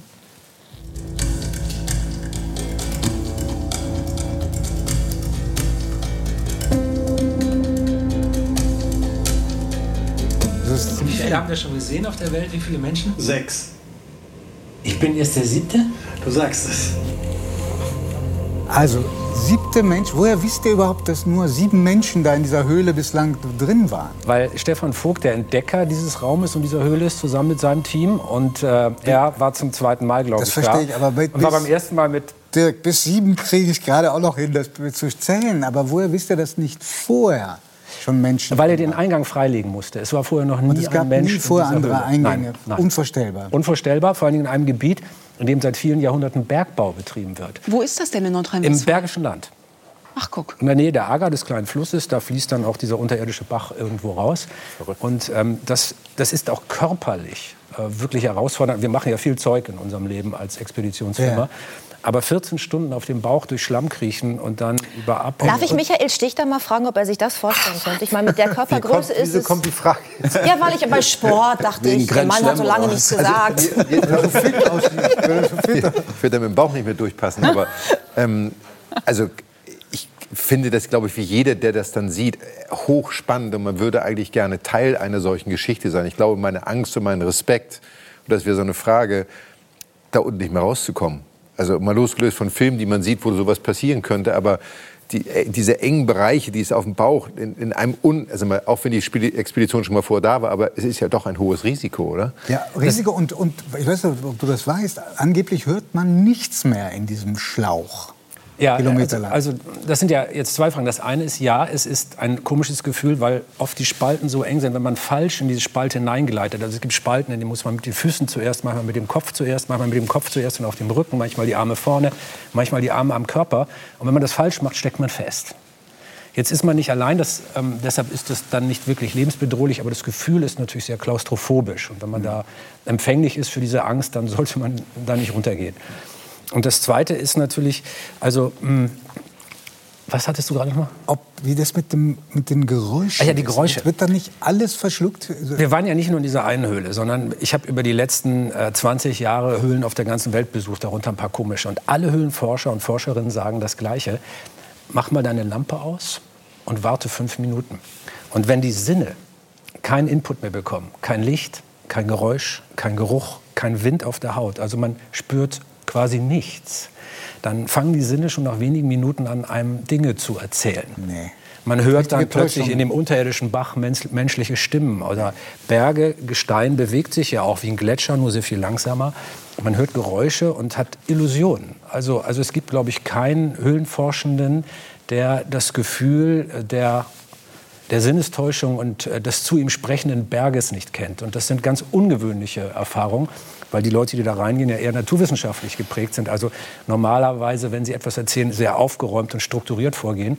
Aber dann erzählen, erzählen sie einem plötzlich vom Opa, der aus dem brodelnden Bach in 100 Meter Tiefe aus, aus, äh, zu ihnen spricht lachen natürlich dabei, aber man sieht, dass sie das Gefühl trotzdem nicht ganz wegkriegen. Und solche Erfahrungen haben wir auch gemacht. Wir haben ja auch bei anderen Höhlenexpeditionen gebiwakt da unten. Also man, man muss dann manchmal ja auch da unten übernachten weil die Expeditionen so lang sind, dass man es nicht an einem Tag zum Ausgang zurückschafft. Wir, wir hören dir atemlos zu, weil ich glaube, die allermeisten können sich überhaupt ich, Also Neid ist überhaupt nicht meins. Aber auf den Job bin ich, ich weiß, ich glaube, wir beide, Haben wir schon ein paar Mal gesagt. neidisch. Und ich würde dich auf der krassesten Expedition gerne irgendwann mal begleiten. Ja, Zahle okay. alles selbst, mache alles das selbst. war, das war eine Jedes ganz, ganz äh, diskrete Bewerbung. Ja, ganz diskret. Nee, das geht natürlich Aber nur, nee, nee, nee, nee, nee, jetzt geht nur nur still. zusammen. Ich war Und schon sind zehn Leute in der engen Höhle. So schnell kannst du Also, ich möchte die, die Dinge haben auch Schattenseiten. Ne? Also, Nee, die nehme ich alle mit. es, es ist manchmal eklig, äh, also wenn man durch Flederhaus, äh, Fledermaushöhlen geht, wo man, wo man dann also bis zum Hals wirklich im Kot wartet oder Schlangen von der Decke hängen, die man im Dunkeln nicht sehen kann, weil man nur Infrarotlicht hat. Oder, oder weil man ja auch in so einer Höhle, äh, also, also wenn man da reinsteigt, hat man eine kleine leere Plastikflasche dabei und einen Hundekotbeutel und man hat keinen Hund dabei. Da habe ich, von- da hab ich genug Hundekotbeutel, kann ich das ganze Team mit ausstatten. So. Also das war die, das Ende der Bewerbung. Und Giovanni Aber Nelson du hast ihn doch noch nie Kopf die selber ganze benutzt. Zeit. Nee. Ja, aber, Das wäre dann Mit dem so Kopf die ganze Zeit. das. Sitzt die ganze Zeit da. So. ja, also, Zu was- höflich. Du, du, ja, du, du hast gerade erzählt von äh, klaustrophobischen äh, Erfahrungen oder von Ängsten. Also ich war als Kind eben auch viel in Höhlen, ich komme aus dem Stuttgarter Raum und da gibt es auf der Schwäbischen Alb die ganzen äh, Tropfsteinhöhlen. Das fand ich großartig, aber es hat sich bei mir verändert. Jetzt hätte ich totale Angst vor diesem Steckenbleiben. Ich könnte das nicht mehr. Also wäre jetzt nicht mehr möglich. Ist es bei dir gleich geblieben oder gibt's irgendwann äh, verändert sich das bei dir? Bei mir hat das eher im Laufe der Jahrzehnte abgenommen. Ich glaube, ich bin prinzipiell eigentlich ein eher ängstlicher Mensch, aber weil ich seit 30 Jahren beruflich komische Sachen mache, die ich eigentlich nicht kann, ähm, habe ich mich so dran gewöhnt. Also, dass ich mal aus dem, mit dem Fallschirm aus einem Flugzeug springen muss oder mal mich durch einen engen Spalt zwänge oder ganz tief tauchen muss. Das ist so zum Berufsalltag geworden, ohne dass ich, ich habe weder besondere körperliche Voraussetzungen oder, oder irgendwelche besonderen Fähigkeiten. Ich bin auch nur durchschnittlich sportlich. Aber ich Aber glaube, die dass richtige das Figur einfach die Routine ist. auf jeden Ich finde Fall. auch, dass die richtige äh, Figur hat er schon. Absolut. Aber ich meine, wir Ja, die wollen, Spalten sind eng. Wir, Also- wir also wenn man wollen zu viel nicht wird's vergessen, wollen nicht vergessen, was du angekündigt hast. Nämlich ganz am Ende gab es auch eine tolle Überraschung. Ja, Was war denn das? Äh, ja, dann, dann, diese Höhle ist 8,5 Kilometer lang, zumindest der Bereich, der bisher entdeckt worden ist. Also es gibt noch viel Unentdecktes. Man kann noch ein bisschen sich wie Kolumbus fühlen, auch, auch in dieser Höhle in Nordrhein-Westfalen, in dem am dichtesten besiedelten Bundesland. Und dann am Ende äh, dieser, dieser endlosen Gänge tut sich dann plötzlich eine Halle auf und ähm, wir, sehen, wir sehen zum Beispiel auf dem Bild da im Hintergrund, das ist äh, etwas, was die Forscher Bäume des Glücks genannt haben. Das sind, äh, das sind Aragonit, also ein Kristall, kein besonders seltenes oder wertvolles Kristall, aber in unglaublicher Größe. Also ähm, der größte all dieser Kristalle, den haben die Forschenden da Hydra genannt. Das ist, soweit ich weiß, der größte Kristall der Welt ähm, dieser Art mit 1,20 Meter Der war Durchmesser. Und der ist dann am Ende dieser Höhle. Und das am ist Ende- extrem filigran. Also wenn man das einmal berühren würde, deshalb kann man jetzt auch keine Touristentouren da reinmachen, dann, dann wäre das innerhalb von Tagen zerstört. Man muss in diesen Höhlen ähm, ähm, Fels wirkt ja immer so unzerstörbar, aber Höhlen sind sehr fragil. Man muss sehr vorsichtig umgehen, damit umgehen. Selbst, selbst Tropflöcher im Lehmboden können uns vielleicht etwas über geologische Geschichte erzählen, was bisher noch nicht bekannt ist. Also man muss bei jedem Schritt überlegen, wohin setze ich meinen Fuß, wo stütze ich mich mit der Hand ab. Und in diesen Höhlen gibt es so unglaublich viel zu entdecken, dass das tatsächlich irgendwann so eine noch eine, eine andere, eine transzendentale Ebene kriegt. Also, also was ist eigentlich Tiefe? Warum sagen wir, die Hölle ist da unten oder der Hades, wenn wir sagen, äh, der Himmel ist oben und das Licht ist etwas Gutes? Dabei haben wir unsere Toten immer dort bestattet und die ersten kulturellen Großleistungen der Menschheit, also die Höhlenmalereien, Musik, Geschichten erzählen, wahrscheinlich auch der Tanz, all das ist in Höhlen entstanden. Also wenn man mal drüber nachdenkt, auch wie wir Menschen mit dieser Unterwelt verbunden ist, dann, dann werden Höhlen nicht nur so geologische kleine Abenteuer, wo man klugscheißermäßig sagen kann, das Kristall ist das und der Fels ist das, sondern wo man tatsächlich auch sehr interessante Erfahrungen mit sich selbst machen kann. Das ist dann toll. Das Abtauchen, das Vordringen, das äh, kommt auch in einer anderen Folge von Terra X ähm, vor, die wir sehen können werden. Das war bei einer Inselgruppe, von der ich noch nie was gehört hatte, jedenfalls diesen Namen nicht, Makronesien. Makaronesien? Ja. Das hört sich ein bisschen an wie ein italienisches Pasta. Ja, ja, ich weiß schon, aber das äh, ist trotzdem schwierig auszusprechen. Ja, und, Makaronesien. ähm, und, das, und das ist, da sind wir gerade ähm, als Guide und da war eine Besonderheit, dass äh, gleich nach, dem, nach der mh, Küste oder nach dem Festland es sehr steil runtergeht. Du bist in der Tat dann auch mit deinem U-Boot abenteuerlich tief runtergegangen. Das sieht auf der einen Seite faszinierend aus, man sieht es. Ja, wir sind dann über einen Kilometer tief. Und dann sieht man natürlich fantastische Dinge. Also da kann Dunja auch eine Option für Ich bin überall dabei. Wirklich, ich meine das Und du ganz schmeißt ernst. deinen Job und machst das jetzt damit, oder? Mein bester, mein bester Freund sagt immer über mich, er ist, äh, ich wäre für ihn die Einzige, wenn, wenn mir jemand sagt, spring über die Klippe, da unten ist irgendwie, es ist safe, dann würde ich losrennen und springen. Ich weiß nicht, ob das Mitri, stimmt, aber hier gibt es was zu tun für dich, Ja, die ja, ja, Frau genau. ein bisschen zur Vernunft zu bringen. Also ähm, ich, ich fasse das ganz kurz mal zusammen, weil leider das sonst auch den Rahmen dieser Sendung sprengt. Du sagst, du kommst dir bei diesen Expeditionen, auch bei diesen, wo sehr wenige Menschen bislang waren, ja, manchmal vor wie ein Kriegsberichterstatter, weil du dann berichten musst den Menschen, die dir zuschauen, welche Verheerungen Menschen auslösen. Ja, das hat ein unglaubliches Ausmaß. Also ich habe diesen Beruf mal ergriffen, äh, in der völlig harmlosen, naiven Absicht, über die Schönheit der Welt zu berichten, weil ich mich selber an Natur schon als Kind sehr erfreuen konnte. Und inzwischen ist es tatsächlich oft so, dass wir vor rauchenden Trümmern stehen in diesem Beruf, weil die Zerstörung omnipräsent ist. Also es gibt keine Region auf der Welt, äh, in der wir nicht der Zerstörung begegnen. Zum Beispiel bei den U-Boot-Bildern. In einem Kilometer Tiefe machst du den Scheinwerfer an, aber was siehst du? Plastik. Plastik. Plastik. Äh, und da unten war natürlich noch nie ein Mensch. Ähm, trotzdem Du sagst sogar, das da. ist schlechter äh, erforscht als der Mond. als die Rückseite, Als die Rückseite, dunkle die Seite berühmte des Rückseite Mondes. des Mondes. Aber das ist genau meine, meine Frage, die ich dir sehr gerne stellen möchte. Es gibt auch einen Podcast, der mit Terra X ähm, gestartet wird. Da fragst du Experten und eine fragst du oder eine sagt in diesem Podcast, man müsste den Menschen die Möglichkeit geben, irgendwie ihr Mindset so dahingehend zu verändern, dass sie diesen Planeten, unseren Planeten nicht zerstören. Und das hat mich wahnsinnig neugierig gemacht, weil ich habe mich gefragt, wie geht das? Kann man das? Sind wir in der Lage, irgendwas einprogrammiert zu bekommen, dass wir dieses selbstzerstörerische Werk nicht weiter fortsetzen? Also mein berühmter Kollege David Attenborough hat mal über Naturverständnis gesagt, wenn jemand etwas fühlt bei einem singenden Vogel, muss ich nicht erklären, worum es dabei geht. Wenn jemand nichts fühlt, kann ich es nicht erklären. Also es gibt offenbar äh, einen bestimmten Prozentsatz von Menschen, die kein Naturgefühl entwickeln können, was ich als fürchterliche Einschränkung einer persönlichen Entwicklung empfinde. Aber das gibt es offenbar, nur wir müssen uns, die wir in Städten leben, die wir nur zwischen Autos, Büroräumen, äh, Küchen mit Ceranfeldern und äh, klimatisierten Räumen hin und her pendeln, vielleicht wieder mal öfter dieses Naturerlebnis geben, um zu verstehen, um was es da eigentlich geht. Und vor allen Dingen mit der Illusion aufzuräumen, dass wir losgelöst von diesen Naturräumen überhaupt existieren könnten. Also selbst in dem höchsten Hochhaus äh, irgendwo in einer amerikanischen oder japanischen oder chinesischen Großstadt ist man immer noch vollständig Teil der Naturkreisläufe. Und das zu fühlen verändert die Perspektive. Denn wenn man sich für etwas interessiert, wenn man etwas mag, wenn man Freude empfindet, wenn der eigene Hund schwanzwedelnd auf einen zukommt. Du hast neuerdings einen. Ich habe auch neuerdings einen Hund. Das ist natürlich, äh, also jetzt für den Lebensrhythmus ein Albtraum, aber für die Seele der Himmel. ich bin auch mit Hunden aufgewachsen. Äh, Wer so etwas fühlen kann, ist zugänglich. Und wer zugänglich ist für den Zauber der Natur, der kann natürlich dann auch die harten naturwissenschaftlichen Argumente, die wir ja alle kennen, um wie viel Grad erwärmt sich die Erde, wie viele Arten sterben, wie viel 400 Millionen Tonnen Ganz, äh, ganz, Plastikmüll ja. sind im Meer. All das beten wir daher, aber wir, wir lernen ja immer mehr, dass die Faktenargumente keine Wirkung erzielen. Denn wir kennen sie lange und wir verändern nichts. Ja. Aber wenn wir unser Gefühl verändern, dann haben wir viel mehr Wucht, ähm, die Welt zu verändern. Ich habe das gelernt von meiner Freundin Jane Goodall, die, die als Naturforscherin als erste eine weibliche Perspektive in Naturbeobachtung gebracht hat, weil sie gesagt hat, ich gebe Tieren keine Nummern mehr, sondern Namen. Das war die berühmte Verhaltensforscherin, die mit Schimpansen gearbeitet hat.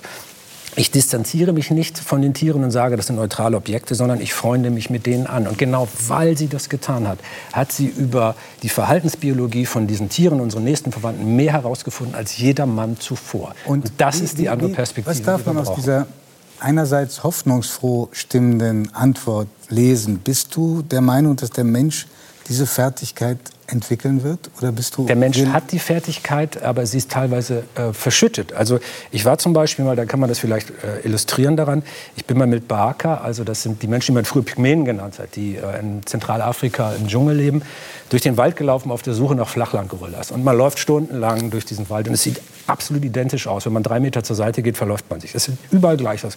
Man läuft drei Stunden geradeaus und plötzlich sagen die, hier müssen wir nach links. Warum?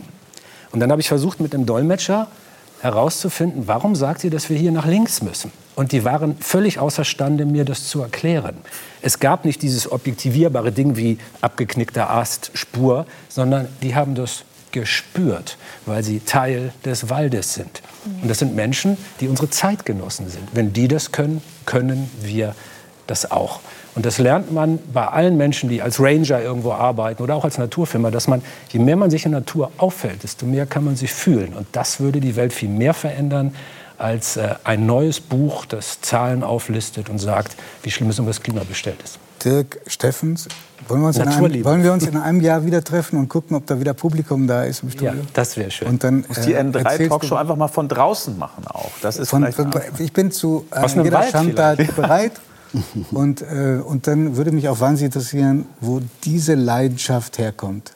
Also schöner Cliffhanger und ich wünsche natürlich viel Spaß in, den nächst, in nächster Zeit mit Dunja Hayali.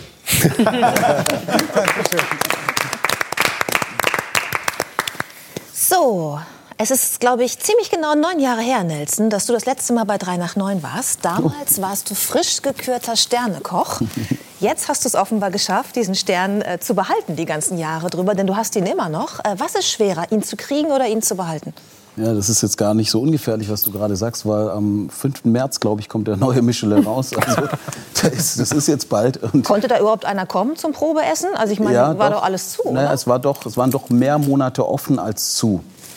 Und in der Zeit wurde natürlich schon getestet. Und ähm, ja, von daher wird es auch ja, neue Erkenntnisse geben. Mhm. Und ich hoffe natürlich, dass wir den Stern behalten. Und bin mir auch recht sicher, weil ich ein super Team habe.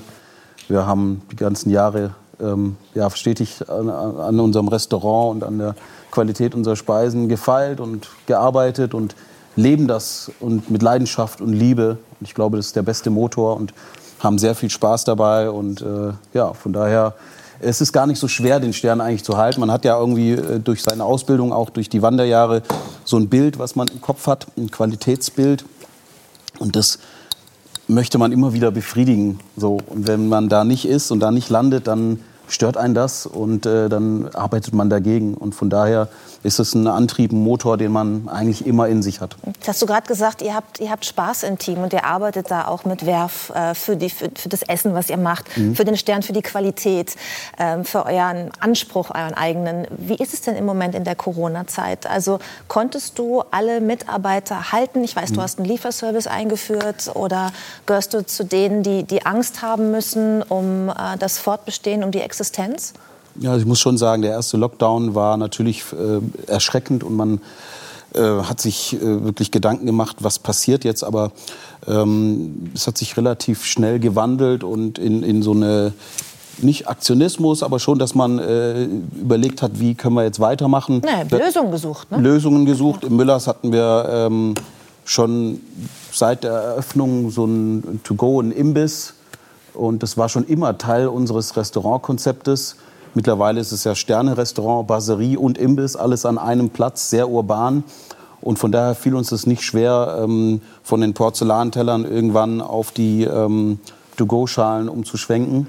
Und, äh, dann, Und das rettet euch tatsächlich jetzt gerade durch naja, wir haben dann gesagt, wir machen so ein Rotieren, dass jeder mal irgendwie drankommt, jeder mal einen Tag arbeitet. Und dann ähm, kam das erste gesellschaftliche Ereignis, nämlich Ostern. Und da haben wir gesagt, da muss man irgendwas machen. Da machen wir traditionell immer ein Menü. Und das Menü haben wir dann in Boxen verpackt. Und dann äh, haben wir so viele Anfragen bekommen, eben auch außerhalb von des Ruhrgebietes, bis ins Sauerland, bis nach Köln, dass wir irgendwann gesagt haben, es kann doch nicht sein, wir können da jetzt nicht hinfahren. Wir müssen äh, irgendjemand finden, wir müssen die Post fragen, ob die die Pakete vielleicht verschickt. Und das haben wir dann mit einem befreundeten äh, Dienstleister, haben wir dann seitdem angefangen, Genusspakete zu schnüren und äh, die Pakete jetzt deutschlandweit gekühlt durchs Land zu senden, um ja, und das ist irgendwie total angekommen und das hat uns tatsächlich gerettet. Mhm. Wir haben wirklich viele, viele Pakete ähm, äh, verkaufen können, haben dann auch Online-Events gemacht und plötzlich haben wir gemerkt, okay, wir müssen uns jetzt auf, auf Online konzentrieren, haben dann äh, einen Online-Shop äh, nochmal verstärkt ins Leben gerufen und mein Sommelier macht jetzt mittlerweile, äh, ist jetzt halber ITler, macht jetzt einen Online-Shop, äh, Restaurantleiterin, macht Marketing und, äh, und so du machst offensichtlich auch die Auslieferung. Wir haben nämlich gerade alle ein Foto gesehen, wo du ja. mit einer dieser Boxen vor einer Tür gestanden hast. Wie reagieren denn die Kunden, wenn da plötzlich Nelson Müller höchstpersönlich steht und äh, das Essen ausliefert? Ja, das, also es war, es ist jetzt nicht die Regel. Oder war das jetzt nur ein Pressefoto, nein, was du so einmal nee, zeigst? Nee, es war aus dem ersten Lockdown und ähm, das war halt eben das, was wir natürlich überlegt haben, auf der einen Seite genügend Mitarbeiter zu sein, um die Qualität zu halten, aber eben auch nicht zu viel, um eben Verluste zu machen, ganz klar.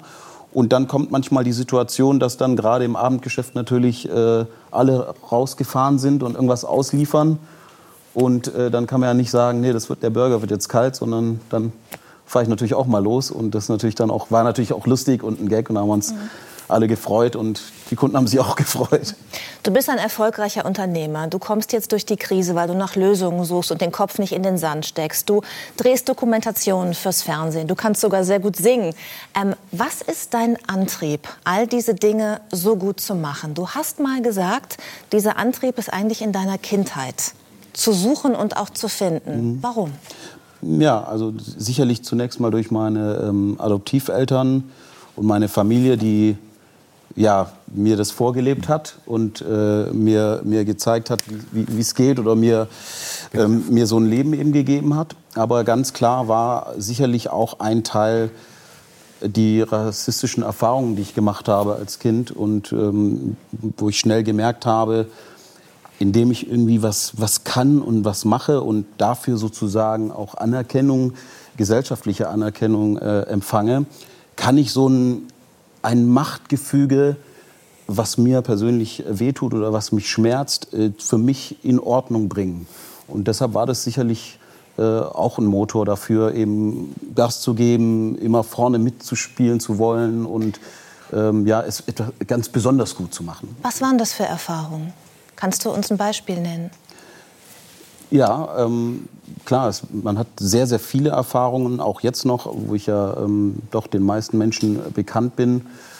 Ähm, Nimm mal eins aus deiner Kindheit, ähm, also aus der Phase, wo das bei dir gesät wurde, dieses Gefühl, ich, ich muss irgendwie mehr leisten, ich muss denen das alles zeigen, dass ich was Besonderes bin und dass man nicht auf mich herabblickt.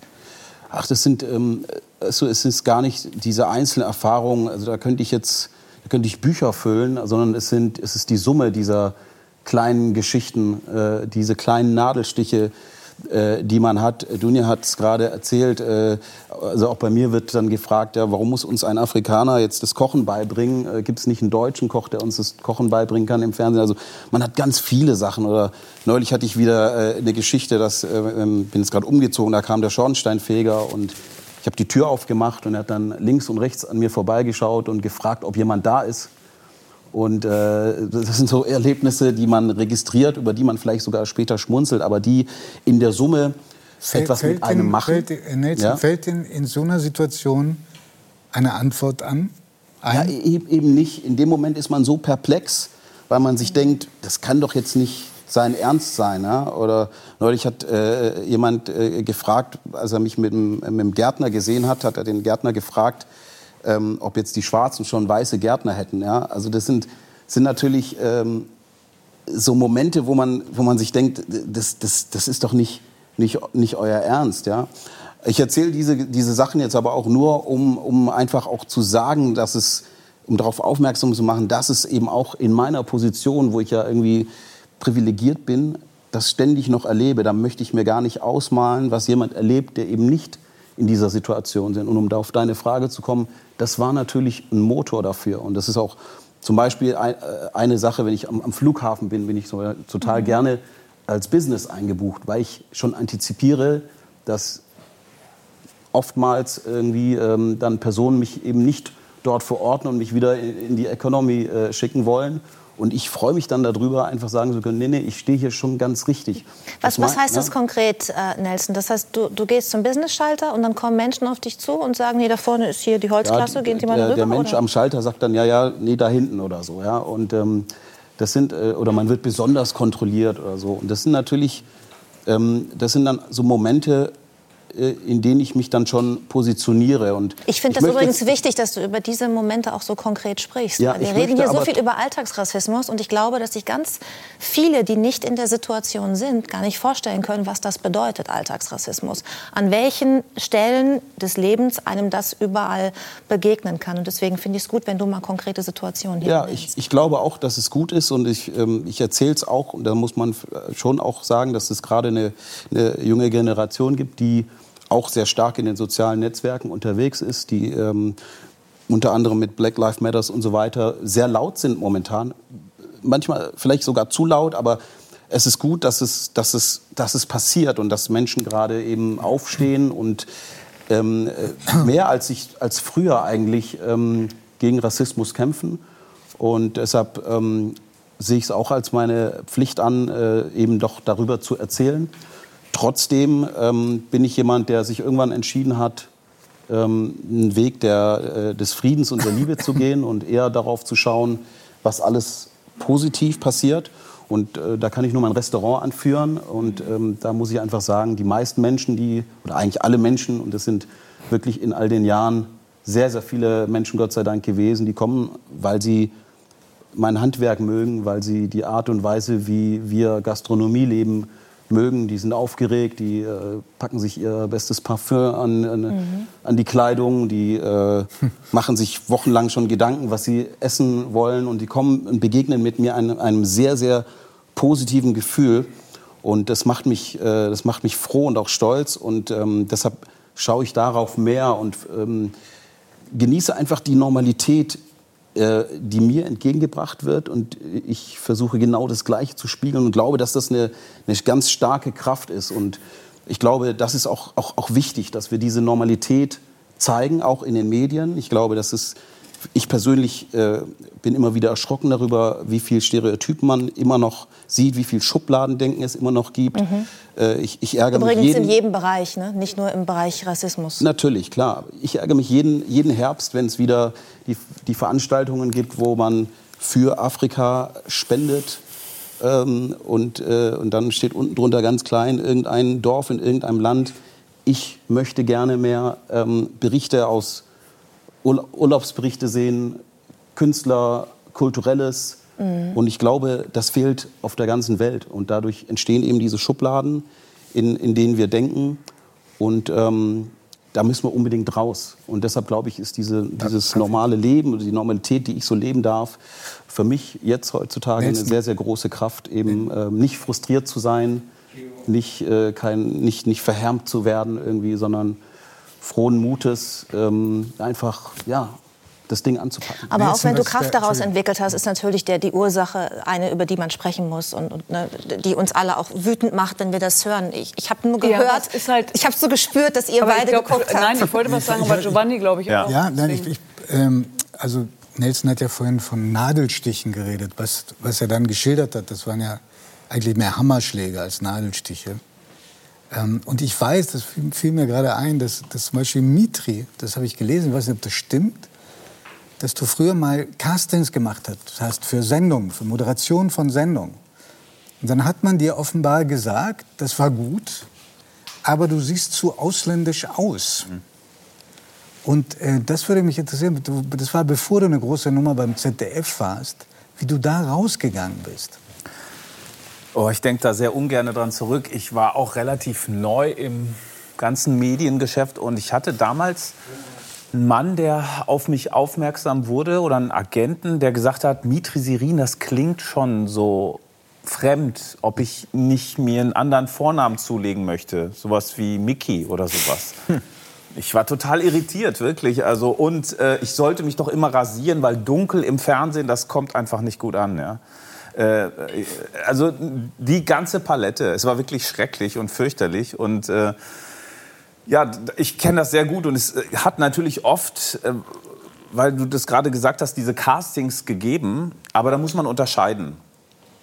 Ähm, Deutschland hat, glaube ich, sehr spät begriffen, dass es äh, äh, ein Einwanderungsland ist. Das es hat ja wirklich äh, ewig gedauert, bis man sich dazu äh, bekennen konnte oder bekannt hat. Die deutschen Fernsehsender haben ja, ich weiß gar nicht, wer die oder der erste war mit äh, sogenannter Zuwanderungsgeschichte im deutschen Fernsehen. Aber das hat ja lange gedauert und jetzt sehen wir immer mehr. Und es wird damit verbunden ja auch diskutiert, soll es eine Quote geben? Also es ist auch noch mal ein großes Thema, was man aufmachen könnte. Ich habe immer gesagt, nee, das soll sich organisch entwickeln, weil man muss es ja auch irgendwie können. Es hilft ja nichts, wenn jeder einfach so. Aber ich habe mittlerweile meine Meinung dazu geändert. Also ich habe auf jeden Fall viele äh, negative Erfahrungen gemacht. Wie ist deine Meinung? Also Quote oder nicht? Ich bin für eine vorsichtige Quote, aber mhm. gekoppelt natürlich äh, an gewissen Kriterien. Jetzt, ich, wie gesagt, ich habe am Anfang gesagt, das äh, finde ich, äh, das geht nicht. Mhm. Und äh, mittlerweile äh, glaube ich, weil es hat sich eigentlich nicht so viel getan, wenn man sich das mal schaut. Und ich spreche übrigens ja. nicht nur von Menschen vor der Kamera. Es geht ausschließlich auch oder einschließlich, man muss diese ganzen Redaktionen ja auch betrachten äh, und eigentlich auch Redaktionsleiter und so weiter und so fort bis nach oben. Und da finde ich, ist noch sehr viel Luft nach oben. Ich würde gerne auf einen Punkt, glaube ich, zu sprechen kommen, den Nelson gerade gesagt hat und der, glaube ich, für Menschen wie uns mit, mit oder ohne Migrationsvordergrund, Zuwanderungsgeschichte, glaube ich, wirklich relevant ist. Und das ist die Fremdzuschreibung. Also man selbst sieht sich ja als Teil des Ganzen, als Teil dieser Gesellschaft. Und man fragt sich dann eben in solchen Situationen, was sollen wir eigentlich noch tun, um dann dazu. Also sind wir erfolgreich, ist es falsch, sind wir nicht erfolgreich, ist es auch falsch. Warum wird immer noch die Hautfarbe gelesen, die Religion, die Herkunft, die sexuelle Orientierung? Geht es nicht darum, wie ticken wir, welcher Charakter äh, lebt in uns und ähnliches? Und das sind natürlich die Momente, wo man plötzlich wieder zurückgeworfen wird auf das, was zum Beispiel mein Papa mir damals gesagt hat, wo ich mich immer geweigert und gewehrt habe, als er gesagt hat, irgendwann wirst du noch sehen, hm wo du herkommst. Und die Leute werden noch mal darauf zu sprechen kommen. Vergiss nie, wo du herkommst und verlass dich auf niemanden. Und ich habe immer gedacht, hey, wir leben in Deutschland, was willst du? Ich bin Deutsche. Und in den letzten Jahren, das ist ähnlich das, was Nelson erlebt, erleben das viele von uns. Und es geht eben nicht nur um die großen Anschläge wie Halle, Hanau, Walter Lübcke, sondern eben genau diese Alltagsrassismen. Und darüber zu sprechen, und zwar finde ich in einer Art und Weise, ohne belehrend zu sein, ohne den anderen sofort zu erniedrigen und zu sagen, das darfst du nicht mehr sagen, sondern mitnehmend und sagen, hey, du hast mich damit verletzt. Und ich, ich erkläre dir auch, genau der Ton, auf ich, den man Es geht um den Ton auch. Ich erkläre dir, warum das nicht okay ist, dass du das N-Wort nicht mehr benutzt oder warum das nicht okay ist, das was Nelson gerade gesagt hat. Und da sind wir wieder im Dialog und auch im, im Miteinander. Wir müssen ja voneinander und auch miteinander lernen. Und ich versuche immer Menschen zu sagen, ja, du weißt nicht, wie Rassismus sich anfühlt. Du weißt nicht, wie es ist, als Schwarzer gelesen zu werden und Rassismen ausgesetzt zu sein. Aber ihr wart alle in der Schule. Und ihr wisst alle, wie es war, der Dicke im Sportunterricht oder der mit der Zahnspange oder der Schwule oder die Rothaarige. Außenseitererfahrung. Die Außenseite. Ja. Und die hat fast jeder schon mal gemacht. Für eine Minute, für eine Stunde, für ein Jahr. Und wenn du dir das vorstellst, du hast es 24-7, dann hast du ungefähr eine Ahnung, wie das ist für jemanden, der möglicherweise eben schwarz gelesen wird, mit Kopftuch durch Deutschland geht, eine Migrationsgeschichte hat, homosexuell ist oder mit Behinderung ist. Also, und es gibt ja, gibt's ja in verschiedenen Bereichen und ich oder wir plädieren halt immer nur dafür, wir sind alle nicht unfehlbar lasst uns doch miteinander reden und voneinander lernen. Und es geht nicht darum, wer ist besser und wer ist schlechter. Es geht auch nicht darum, dass wir vor 30 Jahren Fehler gemacht haben. Einfach nur jetzt offen zu sein und zu erkennen, die Welt ist bunter geworden. Und das bedeutet auch für den einen oder anderen, einen Teil vom Kuchen abzugeben. Und das ist schmerzhaft und das ist nicht einfach. Ich lerne, ich lerne jeden Tag auch dazu. Ja. Im Grunde geht ja? es Und wir machen darum, alle Fehler. Das ist, nicht, das ist nicht das Problem. Aber aus Fehlern lernen, das ist eben das Wichtige. Äh, Realitäten anzuerkennen, weil man muss sich einfach nur die Demografie anschauen in Deutschland und dann wissen wir, äh, wie sieht es aus. Natürlich, äh, ich glaube, jetzt ist gerade jeder Vierte hat eine Zuwanderungsgeschichte in, in Deutschland. Mhm. Und die Zahl wird ja, das kann man sich ja ausrechnen, steigen. Ich da muss ich eine Sache korrigieren. Wir haben mal eine Dokumentation über Migration gemacht. Jeder hat eine Zuwanderungsgeschichte. Das ist ein ganz wichtiger ja. Punkt. Und die Definition ist absolut willkürlich zu sagen, deine Eltern kommen von woanders oder deine Großeltern, du hast eine Migrationsgeschichte. Jeder Mensch, der hier lebt, hat eine Migrationsgeschichte. Und wenn man sich das mal klar macht, dann sind äh, alle anderen Fragen. Das war eine äh, tolle Doku. Ja. ich finde, das letzte Wort zu diesem Thema sollte jetzt Nelson Möller haben. Na, ich, glaub, ich glaube einfach auch, dass wir, ähm, dass es uns schon sehr gut geht und dass wir auch viel geschafft haben in Deutschland. Und wenn man sich die Geschichte anschaut, dann sind ja auch viele Dinge noch nicht lange her. Und ich glaube, dass man auch ein bisschen Geduld braucht. Und ähm, ich denke, wenn man zu, zurückschaut zu, den, zu den Eltern, äh, die eben vielleicht auch ähm, dann eben eingewandert sind oder wie in meinem Fall zum Beispiel auch Asyl beantragt haben, wenn ich die gefragt hätte früher, ja, wen, wen soll ich heiraten oder so, dann hätten die wahrscheinlich auch gesagt, ja, jemand aus, aus deinem Land. Und ich glaube, je mehr Zeit ins Land geht, ähm, desto, weiter, äh, desto mehr werden wir uns weiterentwickeln mhm. und werden uns verändern. Und man muss sich ja dann teilweise nur die Schulen anschauen, wie, wie leicht es da geht, eben wie man da miteinander lebt und merkt, der andere hat, egal welche Hautfarbe oder welche Religion er hat, hat den gleichen Schmerz, hat die, die gleichen Sorgen, ist genauso sportlich oder unsportlich.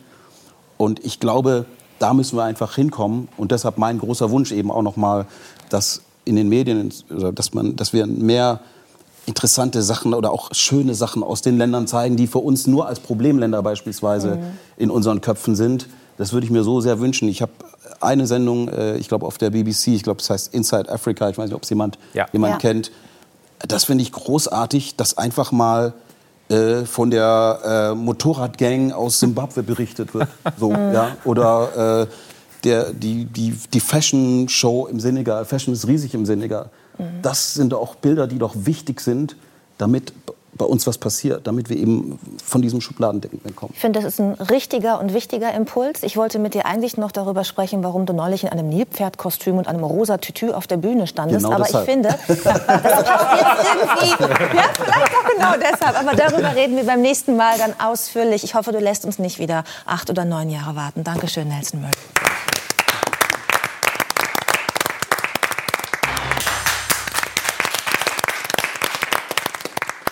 Will dir nicht zu nahe treten, aber du warst sehr gerührt eben. Ja, das ist ja immer, ich merke, je älter ich werde, umso mehr schwelgt man oder manchmal auch in der Vergangenheit. Und äh, so manche Bilder, die mochte ich damals schon nicht sehen und Ausschnitte, die mag ich heute immer noch nicht sehen. also von daher ist das dann auch Aber so ein manche berühren dich offenbar auch. Äh, ja, ich glaube, so gerade der Roten Baum ist natürlich für mich so eine Geschichte, die mich emotional am meisten berührt hat in meiner Karriere, weil es so die Heimat ist, das Heimatturnier, was man als Siebenjähriger besucht hat und die großen Stars da alle gesehen hat, dann darfst du da irgendwann selber stehen, dann schließt sich so ein Kreis. Und ähm, mhm. der ist ja irgendwann geschlossen, aber man vergisst das trotzdem nicht. Mhm. Als wir dich eingeladen haben in diese Sendung, dann ist eine sehr nette Mitarbeiterin von uns, hat sich mit dir in Verbindung gesetzt und hat gesagt, sollen wir ein bisschen reden, wie die Sendung verlaufen könnte, über welche Themen wir reden können. Und da sollst du gesagt haben, und ich habe überhaupt keinen Grund daran zu zweifeln, nee, nee, nee, gar nichts, ich will einfach so reingehen in das Gespräch. Und als mir das so ausgerichtet worden ist, habe ich gedacht, wunderbar, dann bereite ich mich auch nicht vor. und erinnere mich einfach, wie es war mit dir. Und weiß, dass das letzte Mal warst du hier am 7. Juli 2000. Das war der Jahrestag vom Sieg in Wimbledon. Und ähm, wir sahen damals so aus. Also mich erkenne ich ja ehrlicherweise bei dir. Giovanni, du hast das gleiche an wie damals. Ja, aber mein, stimmt, und mein Hemd ist inzwischen ein bisschen ausgeblichen. So oft habe ich das äh, getragen. Damals hast du eine Fernsehsendung moderiert, äh, der Maulwurf für Pro7 und das war, glaube ich, ähm, der Anlass deines Besuches und da hattest du schon viele Jahre nicht mehr einen Tennisschläger in der Hand gehabt. Aber jetzt frage ich einfach, wie war es die letzten 21 Jahre? Ich glaube, wir müssen heute besser sein. Man hat mir zugetragen, wir waren damals schlecht, wir zwei. Wir ich hatten wohl keinen guten du, Tag. So. Ja, weiß ich nicht. Das Produkt war auch nicht so gut. Also von daher lassen Aber wir das ich hab, mal beiseite. Ich habe nicht gewusst, wie ich an dich rankommen kann. Insofern es ist ganz meine Verantwortung. Es ist mir sehr gut ergangen und mir geht es sehr gut. Ich bin mit meinem Leben sehr zufrieden und, äh, und ähm, freue mich über die Dinge, die ich mache, über meine Stiftungsarbeit, über auch in diesen Zeiten ein großes Problem in dem Sinne, weil auch Stiftungsarbeit sehr schwer ist im Moment. Aber ich bin gesund und äh, fühle mich wohl. Was war denn das, was dich am meisten mit Freude erfüllt hat in diesen letzten, in diesen beiden jetzt vergangenen Jahrzehnten? Ähm, sicherlich, dass ich meine zweite Frau kennenlernen durfte. Also auch ein, sicherlich ja immer lebenseinschneidende Momente, die das Leben jetzt auch für, wir sind jetzt seit fünf, fast 16 Jahren verheiratet, ähm, was mich noch mal sehr geprägt hat, auch in meinem Leben, in, in, meiner, in meiner Wahrnehmung von vielen Dingen auch, einen Menschen an der Seite zu haben, von dem man auch lernen kann. Man hört ja nie auf zu lernen, auch ähm, wenn man im Alter nicht einfacher wird, aber es ist doch sehr schön, einen Menschen zu haben, der einen auch sehr spiegelt. Und das war sicherlich einer der schönsten Momente. Du hast gerade, als wir über den kurzen Film geredet haben, den wir für dich zusammengestellt haben, gesagt, es gab Bilder, die mochtest du noch nie so gerne. Das hat mich neugierig gemacht. Welche denn? Das waren doch eigentlich alles super nette Bilder. Ja, aber ich weiß nicht, wie es dir geht, aber oder wie es allen auch geht, aber man hört sich ja selber erstmal relativ ungern reden weil man äh, auf Band. Also wenn man sich so hört, ist das etwas ganz anderes, als wenn man sich dann mal auf einem Kann Videoband hört. Und äh, dieser kleine Ausschnitt aus äh, meiner Jugend, wo ich doch sehr norddeutsch rede, sehr holsteinisch rede, ähm, ist, äh, ich bin stolz darauf, Herz allerliebst. Du hast gesagt, du wirst kein Tennisprofi und wenn für ein, zwei genau. Jahre. Genau. Ich fand es damals wahrscheinlich auch Herz allerliebst. Wenn ich es heute sehe, weiß ich nicht so richtig. Mhm. Und äh, Roten Baum, ich bin ein extremst emotionaler Mensch, aber ähm, ich schäme mich auch nie oder habe mich nie meiner Tränen Tränen oder meine Emotionen geschämt, aber es dann selber sehen zu müssen, ist dann doch noch mal was anderes. Mhm. Und äh, ist das doof für dich oder schön für dich, wenn du auf das angesprochen wirst, woran sich die meisten Menschen, wenn sie deinen Namen hören, erinnern, nämlich den berühmten Sieg am 7. Juli 91 genau. in London? Also es ist Teil meines Lebens. Ähm, es hat mein Leben logischerweise sehr geprägt. Ähm, aber man muss halt sagen, es ist jetzt 30 Jahre her und ähm, es ist nicht mehr mein Leben. Also in dem Sinne, glaube ich, äh, geht uns das allen auch so, dass man immer Dinge im Leben hat, die einen geprägt haben, die einen auch vielleicht groß gemacht haben. Aber das Leben geht natürlich weiter. Mein Leben besteht heute aus ganz anderen Inhalten aus dem, als aus dem Wimbledon-Sieg 1991. Das, das verstehe ich, aber ich erlaube mir, dass ich da nochmal nachfasse. Unbedingt. Die meisten Leute, wenn sie an etwas zurückdenken, was mal ganz groß war oder besonders schön war, dann fühlen sie vielleicht, mir geht es jedenfalls so, auch einen kleinen Stich. Ähm, ist das bei dir gar nicht so? Das ist da, dass da emotional was hochkommt? Nein, also das ich... war schön ich kriege ja auch oft immer die Frage gestellt, was hast du denn empfunden damals? Wo ich ganz ehrlich immer antworte, ich habe keine Ahnung. Ich weiß nicht, was ich vor 30 Jahren... Die Emotion Jahren, ist weg. Ich habe keine Ahnung. Ich weiß, dass ich mich mit Sicherheit gefreut habe, so. Aber ich könnte die Emotion ja nicht mehr heraufholen und sagen, ich habe genau dieses Gefühl von Zufriedenheit, Bestätigung, Glück oder was auch immer gehabt. Ich weiß es wirklich nicht mehr. Ähm, ich möchte diesen Moment trotzdem für nichts in der Welt missen. Aber ähm, mein Leben selber besteht ja nicht aus diesem Tag und die letzten 30 Jahre schon gar nicht. Danach sind viele Dinge in meiner Karriere passiert, in meinem Leben sowieso danach. Und ähm, wenn ich mich heute nur darüber identifizieren würde, dann würde ich mich selbst als einen sehr armen Menschen bezeichnen, der in den 30 Jahren dazwischen nicht weitere Erfahrungen gesagt, das gesammelt hat. Das bewundere ich sehr, dass du das so siehst. Ich glaube, dass es viele gibt, die da einfach reinstolpern und auch nie, so wie du, von Anfang an wussten, es wird eine kurze Parenthese in meinem Leben. Und ich könnte mir vorstellen, dass viele ein Leben lang sich danach sehnen, wieder so einen ähnlichen Kick zu finden. Ähm, also dieses Erlebnis vor 16, 20.000 Menschen Tennis spielen zu dürfen, ist etwas wahnsinnig Schönes und etwas sehr Besonderes, sehr Privilegiertes. Ähm, und das ist auch etwas, ich habe ja 2018 meinen Abschied hier im Roten Baum genommen und da durfte ich ja mit John McEnroe... In Hamburg, wir sind in Bremen. Genau, Entschuldigung. ähm, äh, vor 7.500 Menschen noch mal spielen und das ist was ganz Tolles. Aber ich bin dankbar für die Zeit, die ich haben durfte, weil es auch überhaupt nie mein Lebensplan war und auch keine Selbstverständlichkeit war und ich dafür hart gearbeitet habe, aber ich vermisse das nicht. Ich vermisse auch das Rampenlicht nicht. Also ich habe ja auch, finde die Runde super spannend, weil so viele Facetten zusammenkommen, die irgendwo jeder für sich, glaube ich, auch wiederum in Anspruch nehmen kann und auch wenn der Professor Streeck sagt, die Art, wie man mit der Thematik umgeht. Ich finde halt, die Medien spielen für uns ja alle eine große Rolle, wie wir mit den Medien umgehen. Und je mehr man sich nach außen transportiert, umso mehr muss man natürlich auch am Ende des Tages irgendwann aushalten. Umso mehr Missverständnisse gibt es. War es in meiner Zeit ja auch. Ich hatte nun einige Konkurrenten, wo immer versucht wurde, auch Kommentare von mir zu bekommen über eine andere Person, damit man das daraus etwas machen kann. Besonders über die eine. Besonders über die eine. So. Und äh, das ist, glaube ich, in diesen vielen Bereichen auch so. Je mehr Menschen sich zu einem Thema äußern, umso mehr Meinungen werden transportiert, umso mehr Meinungen werden nach außen getragen, umso weniger weiß derjenige draußen, was Das ist denn heißt, jetzt wirklich nicht so Sache. ins Rampenlicht zu treten, ist auch eine Form von Selbstschutz. Habe ich dich richtig verstanden? Ich vermisse es überhaupt nicht. Ich genieße es. Ich finde das, was Dunja macht, toll, um das, was man an äh, Bekanntheit hat, zu nutzen, um auch eine Meinung zu vertreten, mit dem Wissen, dass es natürlich auch ein Boomerang sein kann, logischerweise. Und das muss man aushalten, wenn man diesen Weg geht. Und da kann man sich dann auch nicht sagen, ach, das finde ich aber doof, sondern man weiß, dass das kommt und man weiß, man muss damit umgehen. Und der einzige Weg ist zu sagen, ich akzeptiere das oder ich lasse es bleiben. Aber es gibt, glaube ich, nicht wirklich einen Mittelweg dazwischen. Wie geht es dir denn in diesen Tagen, fragt einer, der ziemlich viel versucht, vor der Glotze zu hängen, bei den Australian Open? Guckst du da noch? Ab und zu. Die Uhrzeiten sind ja nicht ganz so praktisch, sage ich jetzt mal. Aber ich gucke ab und zu mal rein. Natürlich interessiert es mich auch noch, aber ähm, es ist wirklich sehr sporadisch. Also wenn überhaupt nur bei den Grand Slams und das dann auch nur sehr wenig. vereinzelt. So, Und gibt es jemanden, für den du schwärmst? Oder bist du nicht der Typ, der so schwärmt? Äh, Ich bin nicht so der Typ, der so schwärmt, ähm, aber ich äh, finde. Außer für seine eigene Frau. Das hat mir gerade Natürlich, sehr gut aber die sehe gefallen. ich selten am. Fernseher. Ja. Ähm, also ich finde, der Sport hat sich wahnsinnig verändert. Ähm, er ist wahnsinnig athletisch, wahnsinnig äh, äh, dynamisch geworden. Mir fehlt das spielerische Element bei all diesen Dingen. Und deswegen sehe ich es natürlich nicht nur als neutraler Zuschauer, sondern ich analysiere, analysiere natürlich auch jedes einzelne Spiel. Und sitzt wahrscheinlich manchmal und sagt, um Gottes Willen, wie kann man so schlecht spielen und wie kann man das machen? Also ich bin da wahrscheinlich der eine Bundestrainer beim Fußball, der dann davor sitzt und mehr meckert, als dass er begeistert ist.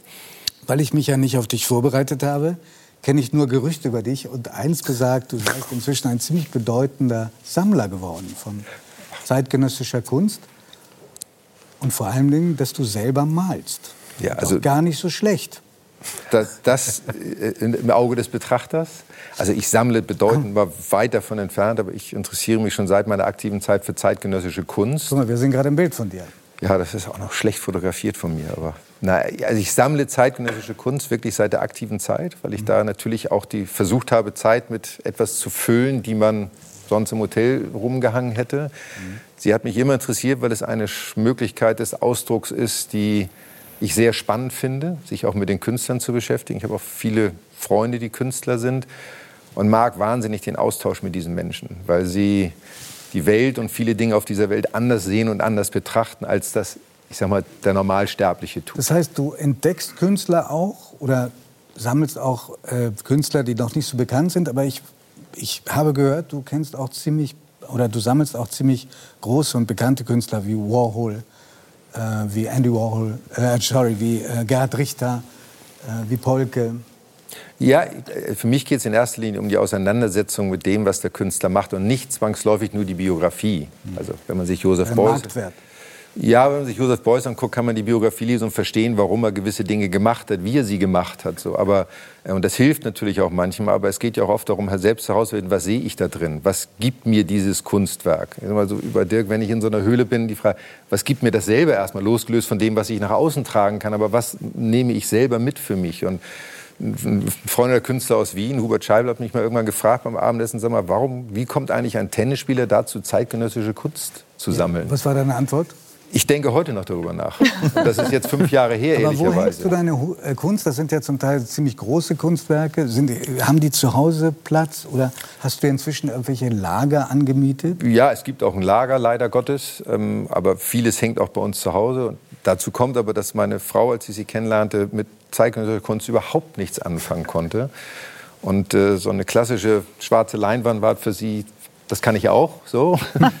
ähm, und sie war mehr so mit, mit Pferdestichen, weil sie sehr pferdebegeistert ist unterwegs. Und, ähm, wir ihr haben- einen Kompromiss gefunden? Lässt sich da ein Kompromiss? Sie hat sich damit nicht, also sie hat sich damit beschäftigt und auseinandergesetzt. Für sie ist es trotzdem mehr ein, ein Objekt, was ihr gefällt oder was ihr nicht gefällt und nicht so sehr in die Tiefe gehend, aber sie weiß auch Unterschiede zu schätzen und sich damit auseinanderzusetzen und die Schönheit eines Bildes auch zu erkennen und zu Und es sehen. gibt ja auch tolle Künstler, die Pferde malen. Baselitz zum Beispiel hat eine ganze Reihe darüber, soweit ich weiß. Ja, jetzt kann man darüber streiten, ob die Pferde, die Georg Baselitz gemalt hat, so wunderschön Ja, sind. Die stehen Judith- auf dem Kopf, Judith- das ist das Problem. Judith ist auch extrem befangen beim Thema. Ja, gut, ich halte mich schon über zurück, Pferde, Entschuldigung. Ja, ja, wir wissen das ja. Wurde kurz angetriggert. Was wirst du denn mit dieser Kunst machen, die jetzt im Lager steht? So ein bisschen schade.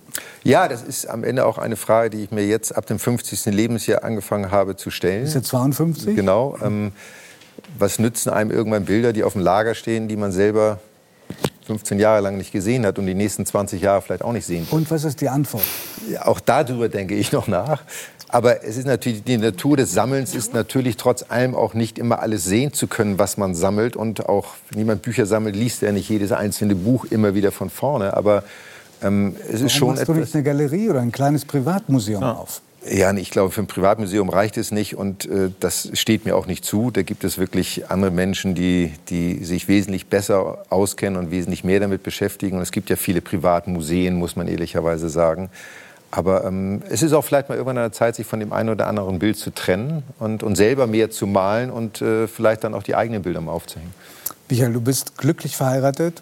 Du vermisst das, das, die Tenniszeit nicht allzu sehr. Du malst, also du lebst dich kreativ aus. Du hast viele schöne Kunst. Aber es gibt, vielleicht sagst du auch, blödes Gerücht, ein Traum, den du dir noch nicht erfüllt hast, den du aber hegst, nämlich einmal die Polarlichter zu sehen. Genau. Stimmt das? Ja. Also ich möchte einmal das Eismeer sehen und auch einmal die Nordlichter sehen. Und zwar, weil ich glaube, dass das was Einzigartiges ist. Und Wie abstrakte Kunst übrigens. Bitte? Wie abstrakte So, Kunst. wahrscheinlich auch deswegen, weil es kann man euch denn da zusammenspannen? Ja, das kann man. Wir waren Anfang des Jahres auf Island. Ich kenne die guten Orte. Also es gibt so spezielle Spots, die kann man geophysikalisch orten, wo man die höchsten Chancen hat. Und das ist atemberaubend. Das ist wie großartige Kunst, die kein Mensch gemacht hat. Das ist fantastisch. ich hole mir nachher deine Nummer. Ja. Mit dem, heutigen, mit dem heutigen Abend ist unser Trauma von vor über 20 Jahren vorbei. Ich habe mich sehr gefreut über dieses improvisierte Gespräch. Vielen Dank. Vielen Dank, Michael. Dankeschön.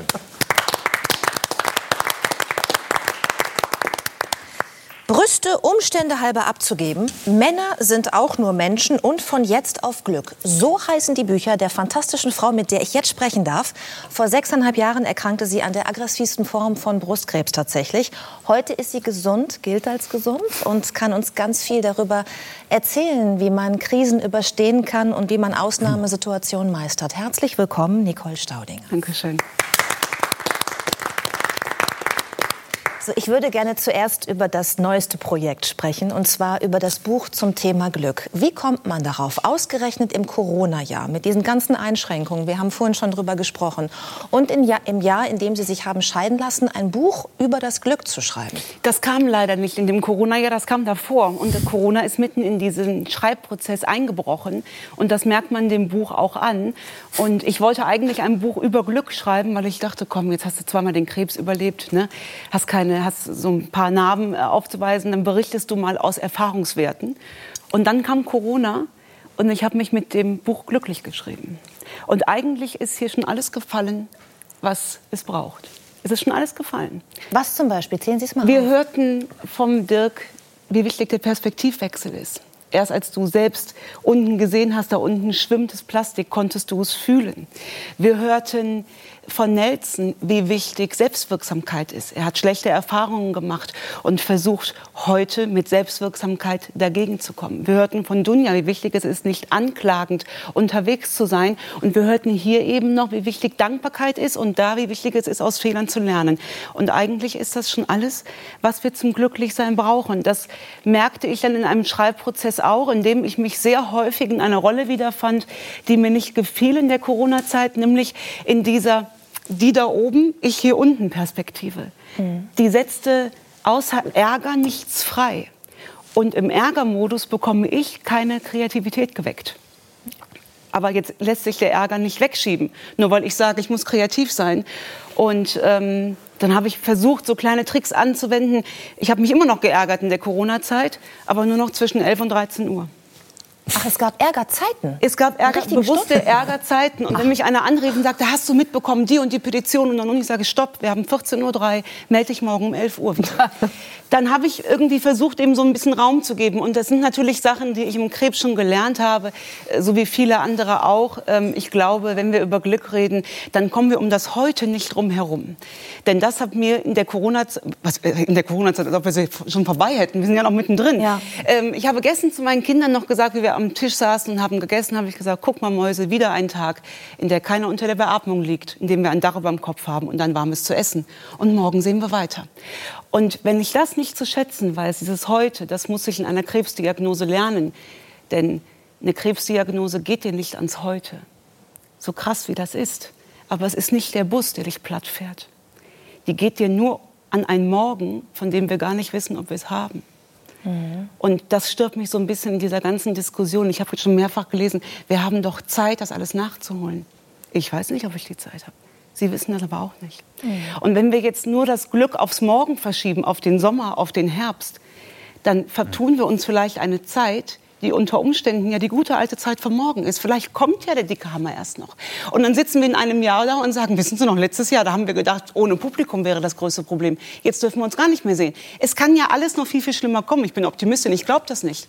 Aber vielleicht sollten wir einfach wieder zurück ins Jetzt kommen und dann sehen wir morgen einfach weiter. Aber funktioniert das wirklich? Ich hänge mit den Gedanken noch an diesem Stundenplan, wenn ich mir sage, ich will jetzt nur von 11 bis 14 Uhr mich ärgern. Es gibt ja ein Ärgern, das man vielleicht verschieben kann, ja, so ein oberflächliches Ärgern. Aber es gibt ja auch eins, was mit Wut, mit ganz tiefer zu tun hat, mit Enttäuschung, mit Trauer, mit, mit Verzweiflung. Kann man das wirklich verschieben auf den nächsten Tag? Nicht immer. Also, Oder mit ähm, welchen Techniken versuchen Sie es zumindest? Äh, Mir ist es äh, ganz ehrlich, als ich damals äh, erkrankt war, bis zu diesem Zeitpunkt dachte ich, obwohl ich davor ja schon mal an Krebs erkrankt war, ich bin ein Glückskind. Ich habe immer gedacht, dir kann nichts passieren, ein Urvertrauen. Und dann kam diese Diagnose und ich dachte, Mist, du bist gar kein Glückskind. Und diese Sorgen und Ängste, die haben mich ähm, äh, kaputt gemacht und vor allem haben die mich nicht gesund gemacht. Und das ist, wir sprachen auch eben über Mindset. Das ist für mich persönlich die größte Aufgabe, mir jeden Morgen mein Mindset richtig zu drehen. Ähm, und ich widme meinen Gedanken genauso viel Zeit wie meiner Frisur. Jetzt wird der eine oder andere sagen, Schatz, dann leg noch mal eine Schippe oben drauf. Aber ähm, äh, einfach dieses morgens aufstehen und sagen, okay, wir haben mehrere Möglichkeiten. Wir haben ja die Möglichkeit des Perspektivwechsels, der Dankbarkeit und und und. Wir haben aber auch mal die Möglichkeit, uns einen Tag ins Bett zu legen, die Decke über den Kopf zu ziehen und zu sagen, Kinders, ich weiß, dass ich dankbar sein müsste. Es geht mir aber jetzt gerade trotzdem doof. Und dann ist auch Selbstmitleid mal eine Methode. Und das hat alles in diesem Buch stattgefunden. Und witzigerweise hat gestern das erste Seminar dazu stattgefunden. Es gibt ja eigentlich äh, Seminare. Und das war so schön zu sehen, wie, wie äh, das findet ja nur online statt. Und über den ganzen Tag heute kamen ganz viele Rückmeldungen, wie lange das braucht, bei den Leuten sacken zu lassen. Und das geht nur übers Gefühl. Aber ich sage Ihnen ganz ehrlich, ich bin ja auch keine Missionarin. Wer bin ich, dass ich jetzt den Leuten da draußen die Welt erklären äh, äh, sollte, dürfte, müsste? Ihr habt das ja alle genannt für euch, was euer Weg des Glückes ist. Und die sind ja unterschiedlich. Darf ich trotzdem noch mal zu diesem besonderen Tag gehen, an dem Sie die Diagnose bekommen haben? Das war Ihr 32. Geburtstag. Sie standen unter der Dusche, haben Ihre Brust abgetastet, was schon mal toll ist, weil wi- wirklich viel zu wenig Frauen das machen, diese Form der Früherkennung, dass sie sich selber abtasten. Ihre Söhne waren damals drei und sechs und das war schon die zweite Krebsdiagnose. Ähm, und zwar ein sehr, sehr aggressiver Krebs, triple-negatives Mammakarzinom. Ähm, Sie sprachen gerade vom Urvertrauen. Das war doch in dem Moment wahrscheinlich komplett weg. Ne? Ja. Und Sie fühlten sich vom Glück verlassen. Ja, ja. Und das hat eine ganze lange Zeit gedauert, um da wieder rauszukommen aus diesem Loch. Und eine Technik ist auch, die klingt jetzt nicht so wahnsinnig sexy, aber ähm, sich selbst nicht so wichtig nehmen. In der letzten Konsequenz äh, geht das alles gar nicht. Also weißt du, man kann auch den Fokus einfach mal umlegen. Und die größte Angst, die ich hatte, meine Söhne waren, äh, will sie nicht korrigieren, aber ähm, die waren zwei und fünf. Das war nochmal Okay. kleine Ecke kleiner. Und ja, ich wir haben hab mir- versucht, es zu rekonstruieren. alles, alles gut, ist ja auch äh, im Prinzip Ja. irrelevant. Aber die größte Angst als Mama ist, dass du nicht lang genug da bist, äh, um die Kinder äh, in die Welt rauszuschicken. Und dann denken wir doch den Gedanken mal zu Ende. Entschuldigung, wir hatten Manuela Schwesig auch neulich hier, die über ihre Krebserkrankung gesprochen Ja. hat. Und in dem Moment, wo sie auch über ihre Kinder sprach, fing sie an zu weinen Das in der Sendung. Weil das der Moment, glaube ich, einer jeden Mutter ist, wo es auch dann Du stirbst deinen eigenen Tod nur einmal, aber die Kinder Ja. ist äh, so. Und dann denkst du den Gedanken mal zu Ende. Ja, und was ist, wenn du nicht recht, wenn du nicht lang genug da bist? Ja, was ist denn dann, Frau Rakas? Dann werden die Kinder ohne mich groß. Dann ist das so. Dann ist es meine Aufgabe, jeden Tag dafür zu sorgen. Und dann reden wir über Mündigkeit. Und das ist auch wichtig fürs Glück. Wenn ich Angst habe, meine Kinder nicht rechtzeitig lange genug begleiten zu können, das habe ich ja nicht in der Hand. Aber ich habe in der Hand, ihnen jeden Tag einen schönen Tag zu bereiten, an den sie sich im Zweifel gerne dran zurückerinnern, wenn die Mama es nicht schafft. Und dann reden wir über Mündigkeit. Und das ist, was den Weg zum Glück so ein bisschen schwierig macht. Wisst ihr, ich kann als mastektomierte, brustamputierte Frau nicht im Krankenhaus liegen und darüber jammern, dass ich bewegungseingeschränkt bin und es dann als gesunde Frau nicht tun, mich bewegen. Dann führe ich ein unmündiges Leben. Und das ist dieses hätte, hätte Fahrradkette. Und ja, ich weiß, das tut weh. Mir hat dieser Weg zum Glück auch wehgetan. Ich habe nicht unselten den Laptop zugeschlagen und habe gesagt, nee, hier, das geht Richtung Eigenverantwortung. Das ist mir viel zu anstrengend. Und dann kam nachher doch im Buch raus, ähm, ich glaube, das ist das, äh, das sechste Buch jetzt. Ich weiß gar nicht, was ich danach noch schreiben soll. Wobei ich schreibe schon wieder, aber ich glaube nicht, dass da noch mal eins drankommt. Nee. Welche Rolle spielt denn Angst in Ihrem Leben? Weil sich dem Licht zu wenden, so würde ich es mal zusammenfassen, das, was Sie gerade gesagt haben, und aktiv nach dem Glück zu suchen und es auch reinzulassen, ist ja eine Sache. Aber eine Angst, die man hat vor einer erneuten Erkrankung, vor der Zukunft, ist ja möglicherweise trotzdem da. Und wenn es nur unterschwellig ist. Ja. Welche Rolle spielt die Angst in Ihrem Leben heute? Ähm, keine sehr große mehr, weil auch da hat Nelson eigentlich schon das gesagt, aus dem, aus dem, aus dem Instinkt raus. Ähm, du hast eben so schön gesagt, es waren mehr Monate offen als zu, in so einem Nebensatz. Ich möchte wetten, da haben wir alle gedacht, ach krass, echt, das hat sich jetzt irgendwie anders angefühlt. Das heißt, du hast den Scheinwerfer auf die offenen Monate gelegt. Und ich lege den Scheinwerfer nicht auf die Angst. Die Angst ist da, aber ich bin mir sehr wohl bewusst, wenn ich auf dem Weg zum MRT bin, im Auto, dann kommt die. Dann kommt die mit Kraracho. Ich bin mir aber bewusst, dass meine Angst keinen Einfluss auf das hat, was da kommt. Und die Sorgen, die ich mir mache mit Corona, haben leider auch keinen Einfluss darauf, wie die Pandemie weiter verläuft. Das ist alles nicht, da, da, geht auch der Kreis zum Thema Schlagfertigkeit äh, wieder zu. Mein Ärgerungsgrad... Worüber Sie auch ein Buch geschrieben haben, müssen wir jetzt noch kurz Genau, ich bin anmerken. eigentlich Schlagfertigkeitstrainerin. Mein Ärgerungsgrad hat ja keinen Einfluss auf mein Gegenüber. In allen Büchern setze ich nie beim Gegenüber an. Ich gucke immer nur, was macht es mit mir. Und wenn ich mich über jemanden geärgert habe, dann kann ich im besten Fall daraus mitnehmen, was mich geärgert hat und versuche, das bei meinem Gegenüber nicht zu machen. Und mehr ähm, Aufgabe würde ich mir im Leben äh, nicht auf. Wir haben gerade über das Abtasten gesprochen, weil das ist für mich auch ein wichtiger Punkt, den ich gerne noch mal ansprechen möchte, weil ich auch zu dem Thema mal eine Reportage gemacht habe und weil es einfach wichtig ist, dass Frauen sich selber abtasten, dass sie zur Vorsorge gehen, zur Früherkennung vor allen Dingen. Nur zwei von fünf Deutschen nehmen diese äh, Krebsfrüherkennung wahr. Das sind äh, aktuelle Zahlen von 1008 befragten Personen. Äh, ähm, dabei erkrankt alle acht Minuten eine Frau in Deutschland an Brustkrebs. Äh, Wie erklären Sie sich, dass die Zahlen so niedrig sind? Äh, weil man weiß es ja eigentlich. Ich kenne keine Frau in meinem Umfeld, die keine Angst vor Brustkrebs hat. Aber wahrscheinlich wird sich auch nur jede fünfte, sechste abtasten. Wir haben da ja gerade eine Sendung zu gemacht ähm, bei einem äh, Nachbarschaftssender. Und das war äh, erschreckend zu hören, wie wenig Frauen das machen. Das, ich will keine Angst machen, aber es ist immer die Frage, was habe ich in der Hand und was nicht. Und das Abtasten habe ich im wahrsten Sinne in der Hand. Und es ist nicht der Gedanke, ich habe Angst beim Tasten was zu finden, dann bin ich krank. Es ist auch nicht der Gedanke, ich gehe zur Früherkennung, dann spare ich mir eine Chemotherapie. Das ist nicht der Gedanke. Die sparst du dir leider also dann nicht. Ähm, der Punkt ist nur, hinzugucken und es rechtzeitig zu erkennen. Das ist vielleicht der, ähm, äh, der springende Punkt. Und es nicht zu machen, ist wahrscheinlich die Angst, ähm, die die Leute haben. Ich muss leider sagen, an all die Frauen, die es nicht machen, ich sehe es heute nicht hier wenn ich mich nicht an diesem Morgen abgetastet hätte. Denn ich war drei Monate davor bei der Früherkennung. Und da Und da wurde war noch, noch- nichts festgestellt. Nein. Weil Jetzt wird Darf ich, Entschuldigung, ich glaube, das ist, bei Männern ist das ja so ähnlich mit Prostatakrebs und auch wenn der nicht ansatzweise so schlimm sein muss oder ist vielleicht, aber ich glaube, ganz viele haben auch ein Problem damit, sich damit auseinandersetzen, wenn ich es dann habe, wie gehe ich damit um?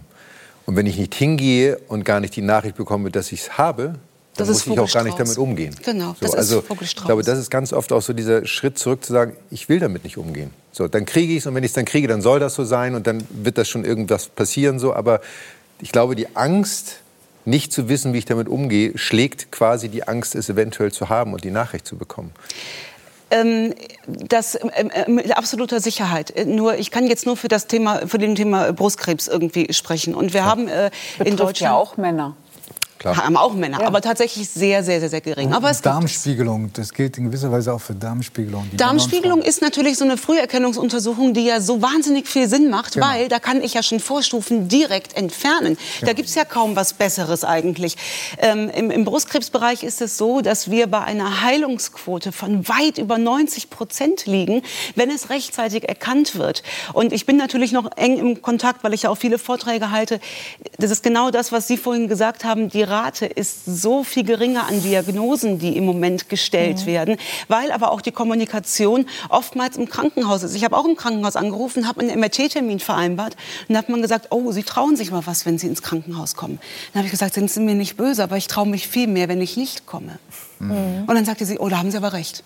Aber jetzt habe ich auch fünf Jahre After-Krebserfahrung. Eine, eine, eine, unerfahrene Frau sagt wahrscheinlich, alles klar, dann melde ich mich nochmal und legt wieder auf. Und da müssen wir so ein bisschen aufpassen vielleicht, ohne Angst zu machen. Ja, Michael Stich sagte ja gerade, dass man möglicherweise nicht deshalb zur Vorsorge oder Früherkennung geht, weil man Angst vor einer Diagnose hat, mit der man sich dann auseinandersetzen muss. Plötzlich ist das Krebs, ist dieses böse Wort im eigenen Leben und verknüpft mit dem eigenen Leben. Sie sagen aber auch, es gibt ganz tatsächlich viele Frauen, auch in der heutigen Zeit in dieser Gesellschaft, die einfach Hemmungen haben, sich auszuziehen vor einem Arzt, der die Brust untersucht. Ist das tatsächlich so ein weit verbreitetes Phänomen? Also das, was Diese mir, Scham? was mir zugetragen wird über Fanpost und E-Mails, ist das tatsächlich so, weil das, Das hätte ich nicht gedacht. Ich hätte es auch nicht gedacht, sage ich Ihnen ganz ehrlich. Aber ähm, äh, es ist anscheinend so, und ich finde jetzt auch Schöneres, als mir von fremden Händen die jetzt nicht mehr vorhandene Brust abzutasten. Aber gibt irgendwie äh, Schöneres. Aber wenn das, also der erste Schritt ist ja auch erstmal zu Hause abzutasten. Und dann kann man dann ja unter Umständen äh, weiter tätig werden. Die Kollegen von Vox, vom Fernsehsender Vox, haben eine, eine große Show gemacht jetzt zuletzt, äh, wo es genau um dieses Thema ging, ein Aufruf doch zur äh, Krebsfrüherkennung zu gehen und haben genau da angesetzt, nämlich an dem Punkt, wo Frauen vielleicht Scham haben, sich auszuziehen. Mögen Sie ganz kurz in drei Sätzen sagen, was das für ein Projekt war und wie die Anfrage an Sie kam? Äh, Die Anfrage war, ähm, äh, machst du eine Striptease-Show? Und ich so, ich fahre durch einen Tunnel, ich kann nichts hören. Ähm, die die äh, Ansage war, wenn wir es schaffen, uns vor euch nackig zu machen, dann schafft ihr da draußen es auch, euch nackig zu machen beim Arzt. Und ähm, man hat mir äh, Sachen, äh, gezeigt, weil ich bin Schriftstellerin, ich brauche das nicht, also und wer will das auch sehen. Äh, und ich habe aber trotzdem mitgemacht und das war wahrscheinlich die beste ähm, Entscheidung meines Lebens. Nicht nur für all die Frauen, die ich da kennengelernt habe, sondern auch ähm, rückblickend betrachtet für mich ganz persönlich, die da als Frau Besserwisserin dachte, sie ist durch das Thema Ängste und Frau sein und nicht mehr Frau sein dadurch. Und das war ich nicht. Die Show ist eingeschlagen wie eine Bombe, hat sehr viele positive Reaktionen bekommen. Welche Reaktionen haben Sie bekommen auf die Show? Ich habe die bis heute noch gar nicht alle beantwortet bekommen.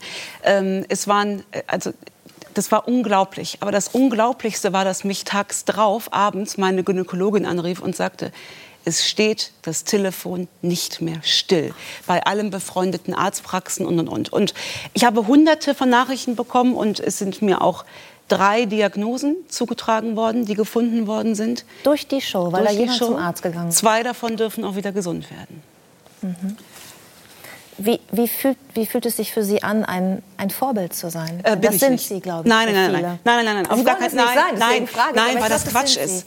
Äh, weil das, weil ich, weil ich, äh, äh, Schatz, ich bin auch wirklich bekloppt. Also man, wirklich, man muss sich nicht äh, mich als Vorbild nehmen. Das, da weigere ich mich äh, auch. Ich freue mich, dass ich eine eine Nische gefunden habe, wo ich mit den wenigen Talenten und das ist kein Fishing for Compliments, das ist die Realität, wo ich einigermaßen äh, existieren kann und dass ich bisher mit Menschen zusammengearbeitet habe, denen der Begriff Authentizität kein Fremdwort ist. Das ist mir, das ist nämlich mein Schlüssel zum Glück. Ähm, ich möchte schon die bleiben, die ich bin. Und das bin ich größtenteils in der Eifel auf meinem Vierkanthof, wo übrigens ganz viel Platz für zeitgenössische Kunst wäre. Nur, dass man- um den Bogen, äh, Ich habe auch noch ein paar. Frau Staudinger, Sie haben echt gut zugehört in dieser Runde. ja, natürlich. Könnte ich ein Verleihgeschäft draus machen. Dann kommen, haben alle was davon. Aber es ist vielleicht meine Bestimmung durch diese ganze doofe Geschichte und das, damit bin ich ja nicht alleine. Es erkranken ja jeden, jedes Jahr 70.000 Frauen äh, an Brustkrebs. Die erkranken nicht alle an Triple-Negativen und nicht alle mit 32, aber es sind schon ganz viele. Ähm, aber ich bin eigentlich bin ich Schlagfertigkeitstrainerin und meine Aufgabe ist es, Frauen ähm, nach vorne zu bringen. Wir haben über Alltagsrassismus gesprochen, ganz, ganz viel. Aber Kinder, wir müssen auch mal, wie viele Männer und wie viele Frauen sitzen denn hier in der Runde, wenn ich das mal gerade so sagen darf. Und wir brauchen, wir brauchen auch eine Quote. Wir kriegen es organisch nicht hin, weil wir organisch immer nur uns selbst reproduzieren. Und solange da oben noch die älteren weißen Herren sitzen, passiert da auch nicht viel. Und das ist äh, vielmehr meine Aufgabe. Und jetzt habe ich mich einmal nackig gemacht und ich kann versprechen, das passiert nie mehr. Sehr schön. Ich finde es auch sehr sympathisch, dass Sie sagen, auch wenn ich den Krebs überstanden habe, man kann mich auch richtig scheiße finden, wenn man Ja, will. natürlich. Tut nur keiner. Vielen Dank, Nicole Staudinger. Danke, dass Sie da waren. Liebe Zuschauerinnen, liebe Zuschauer, das war 3 nach 9 im Februar. Vielen Dank, dass Sie dabei waren. Ganz großen Dank an unsere Gäste.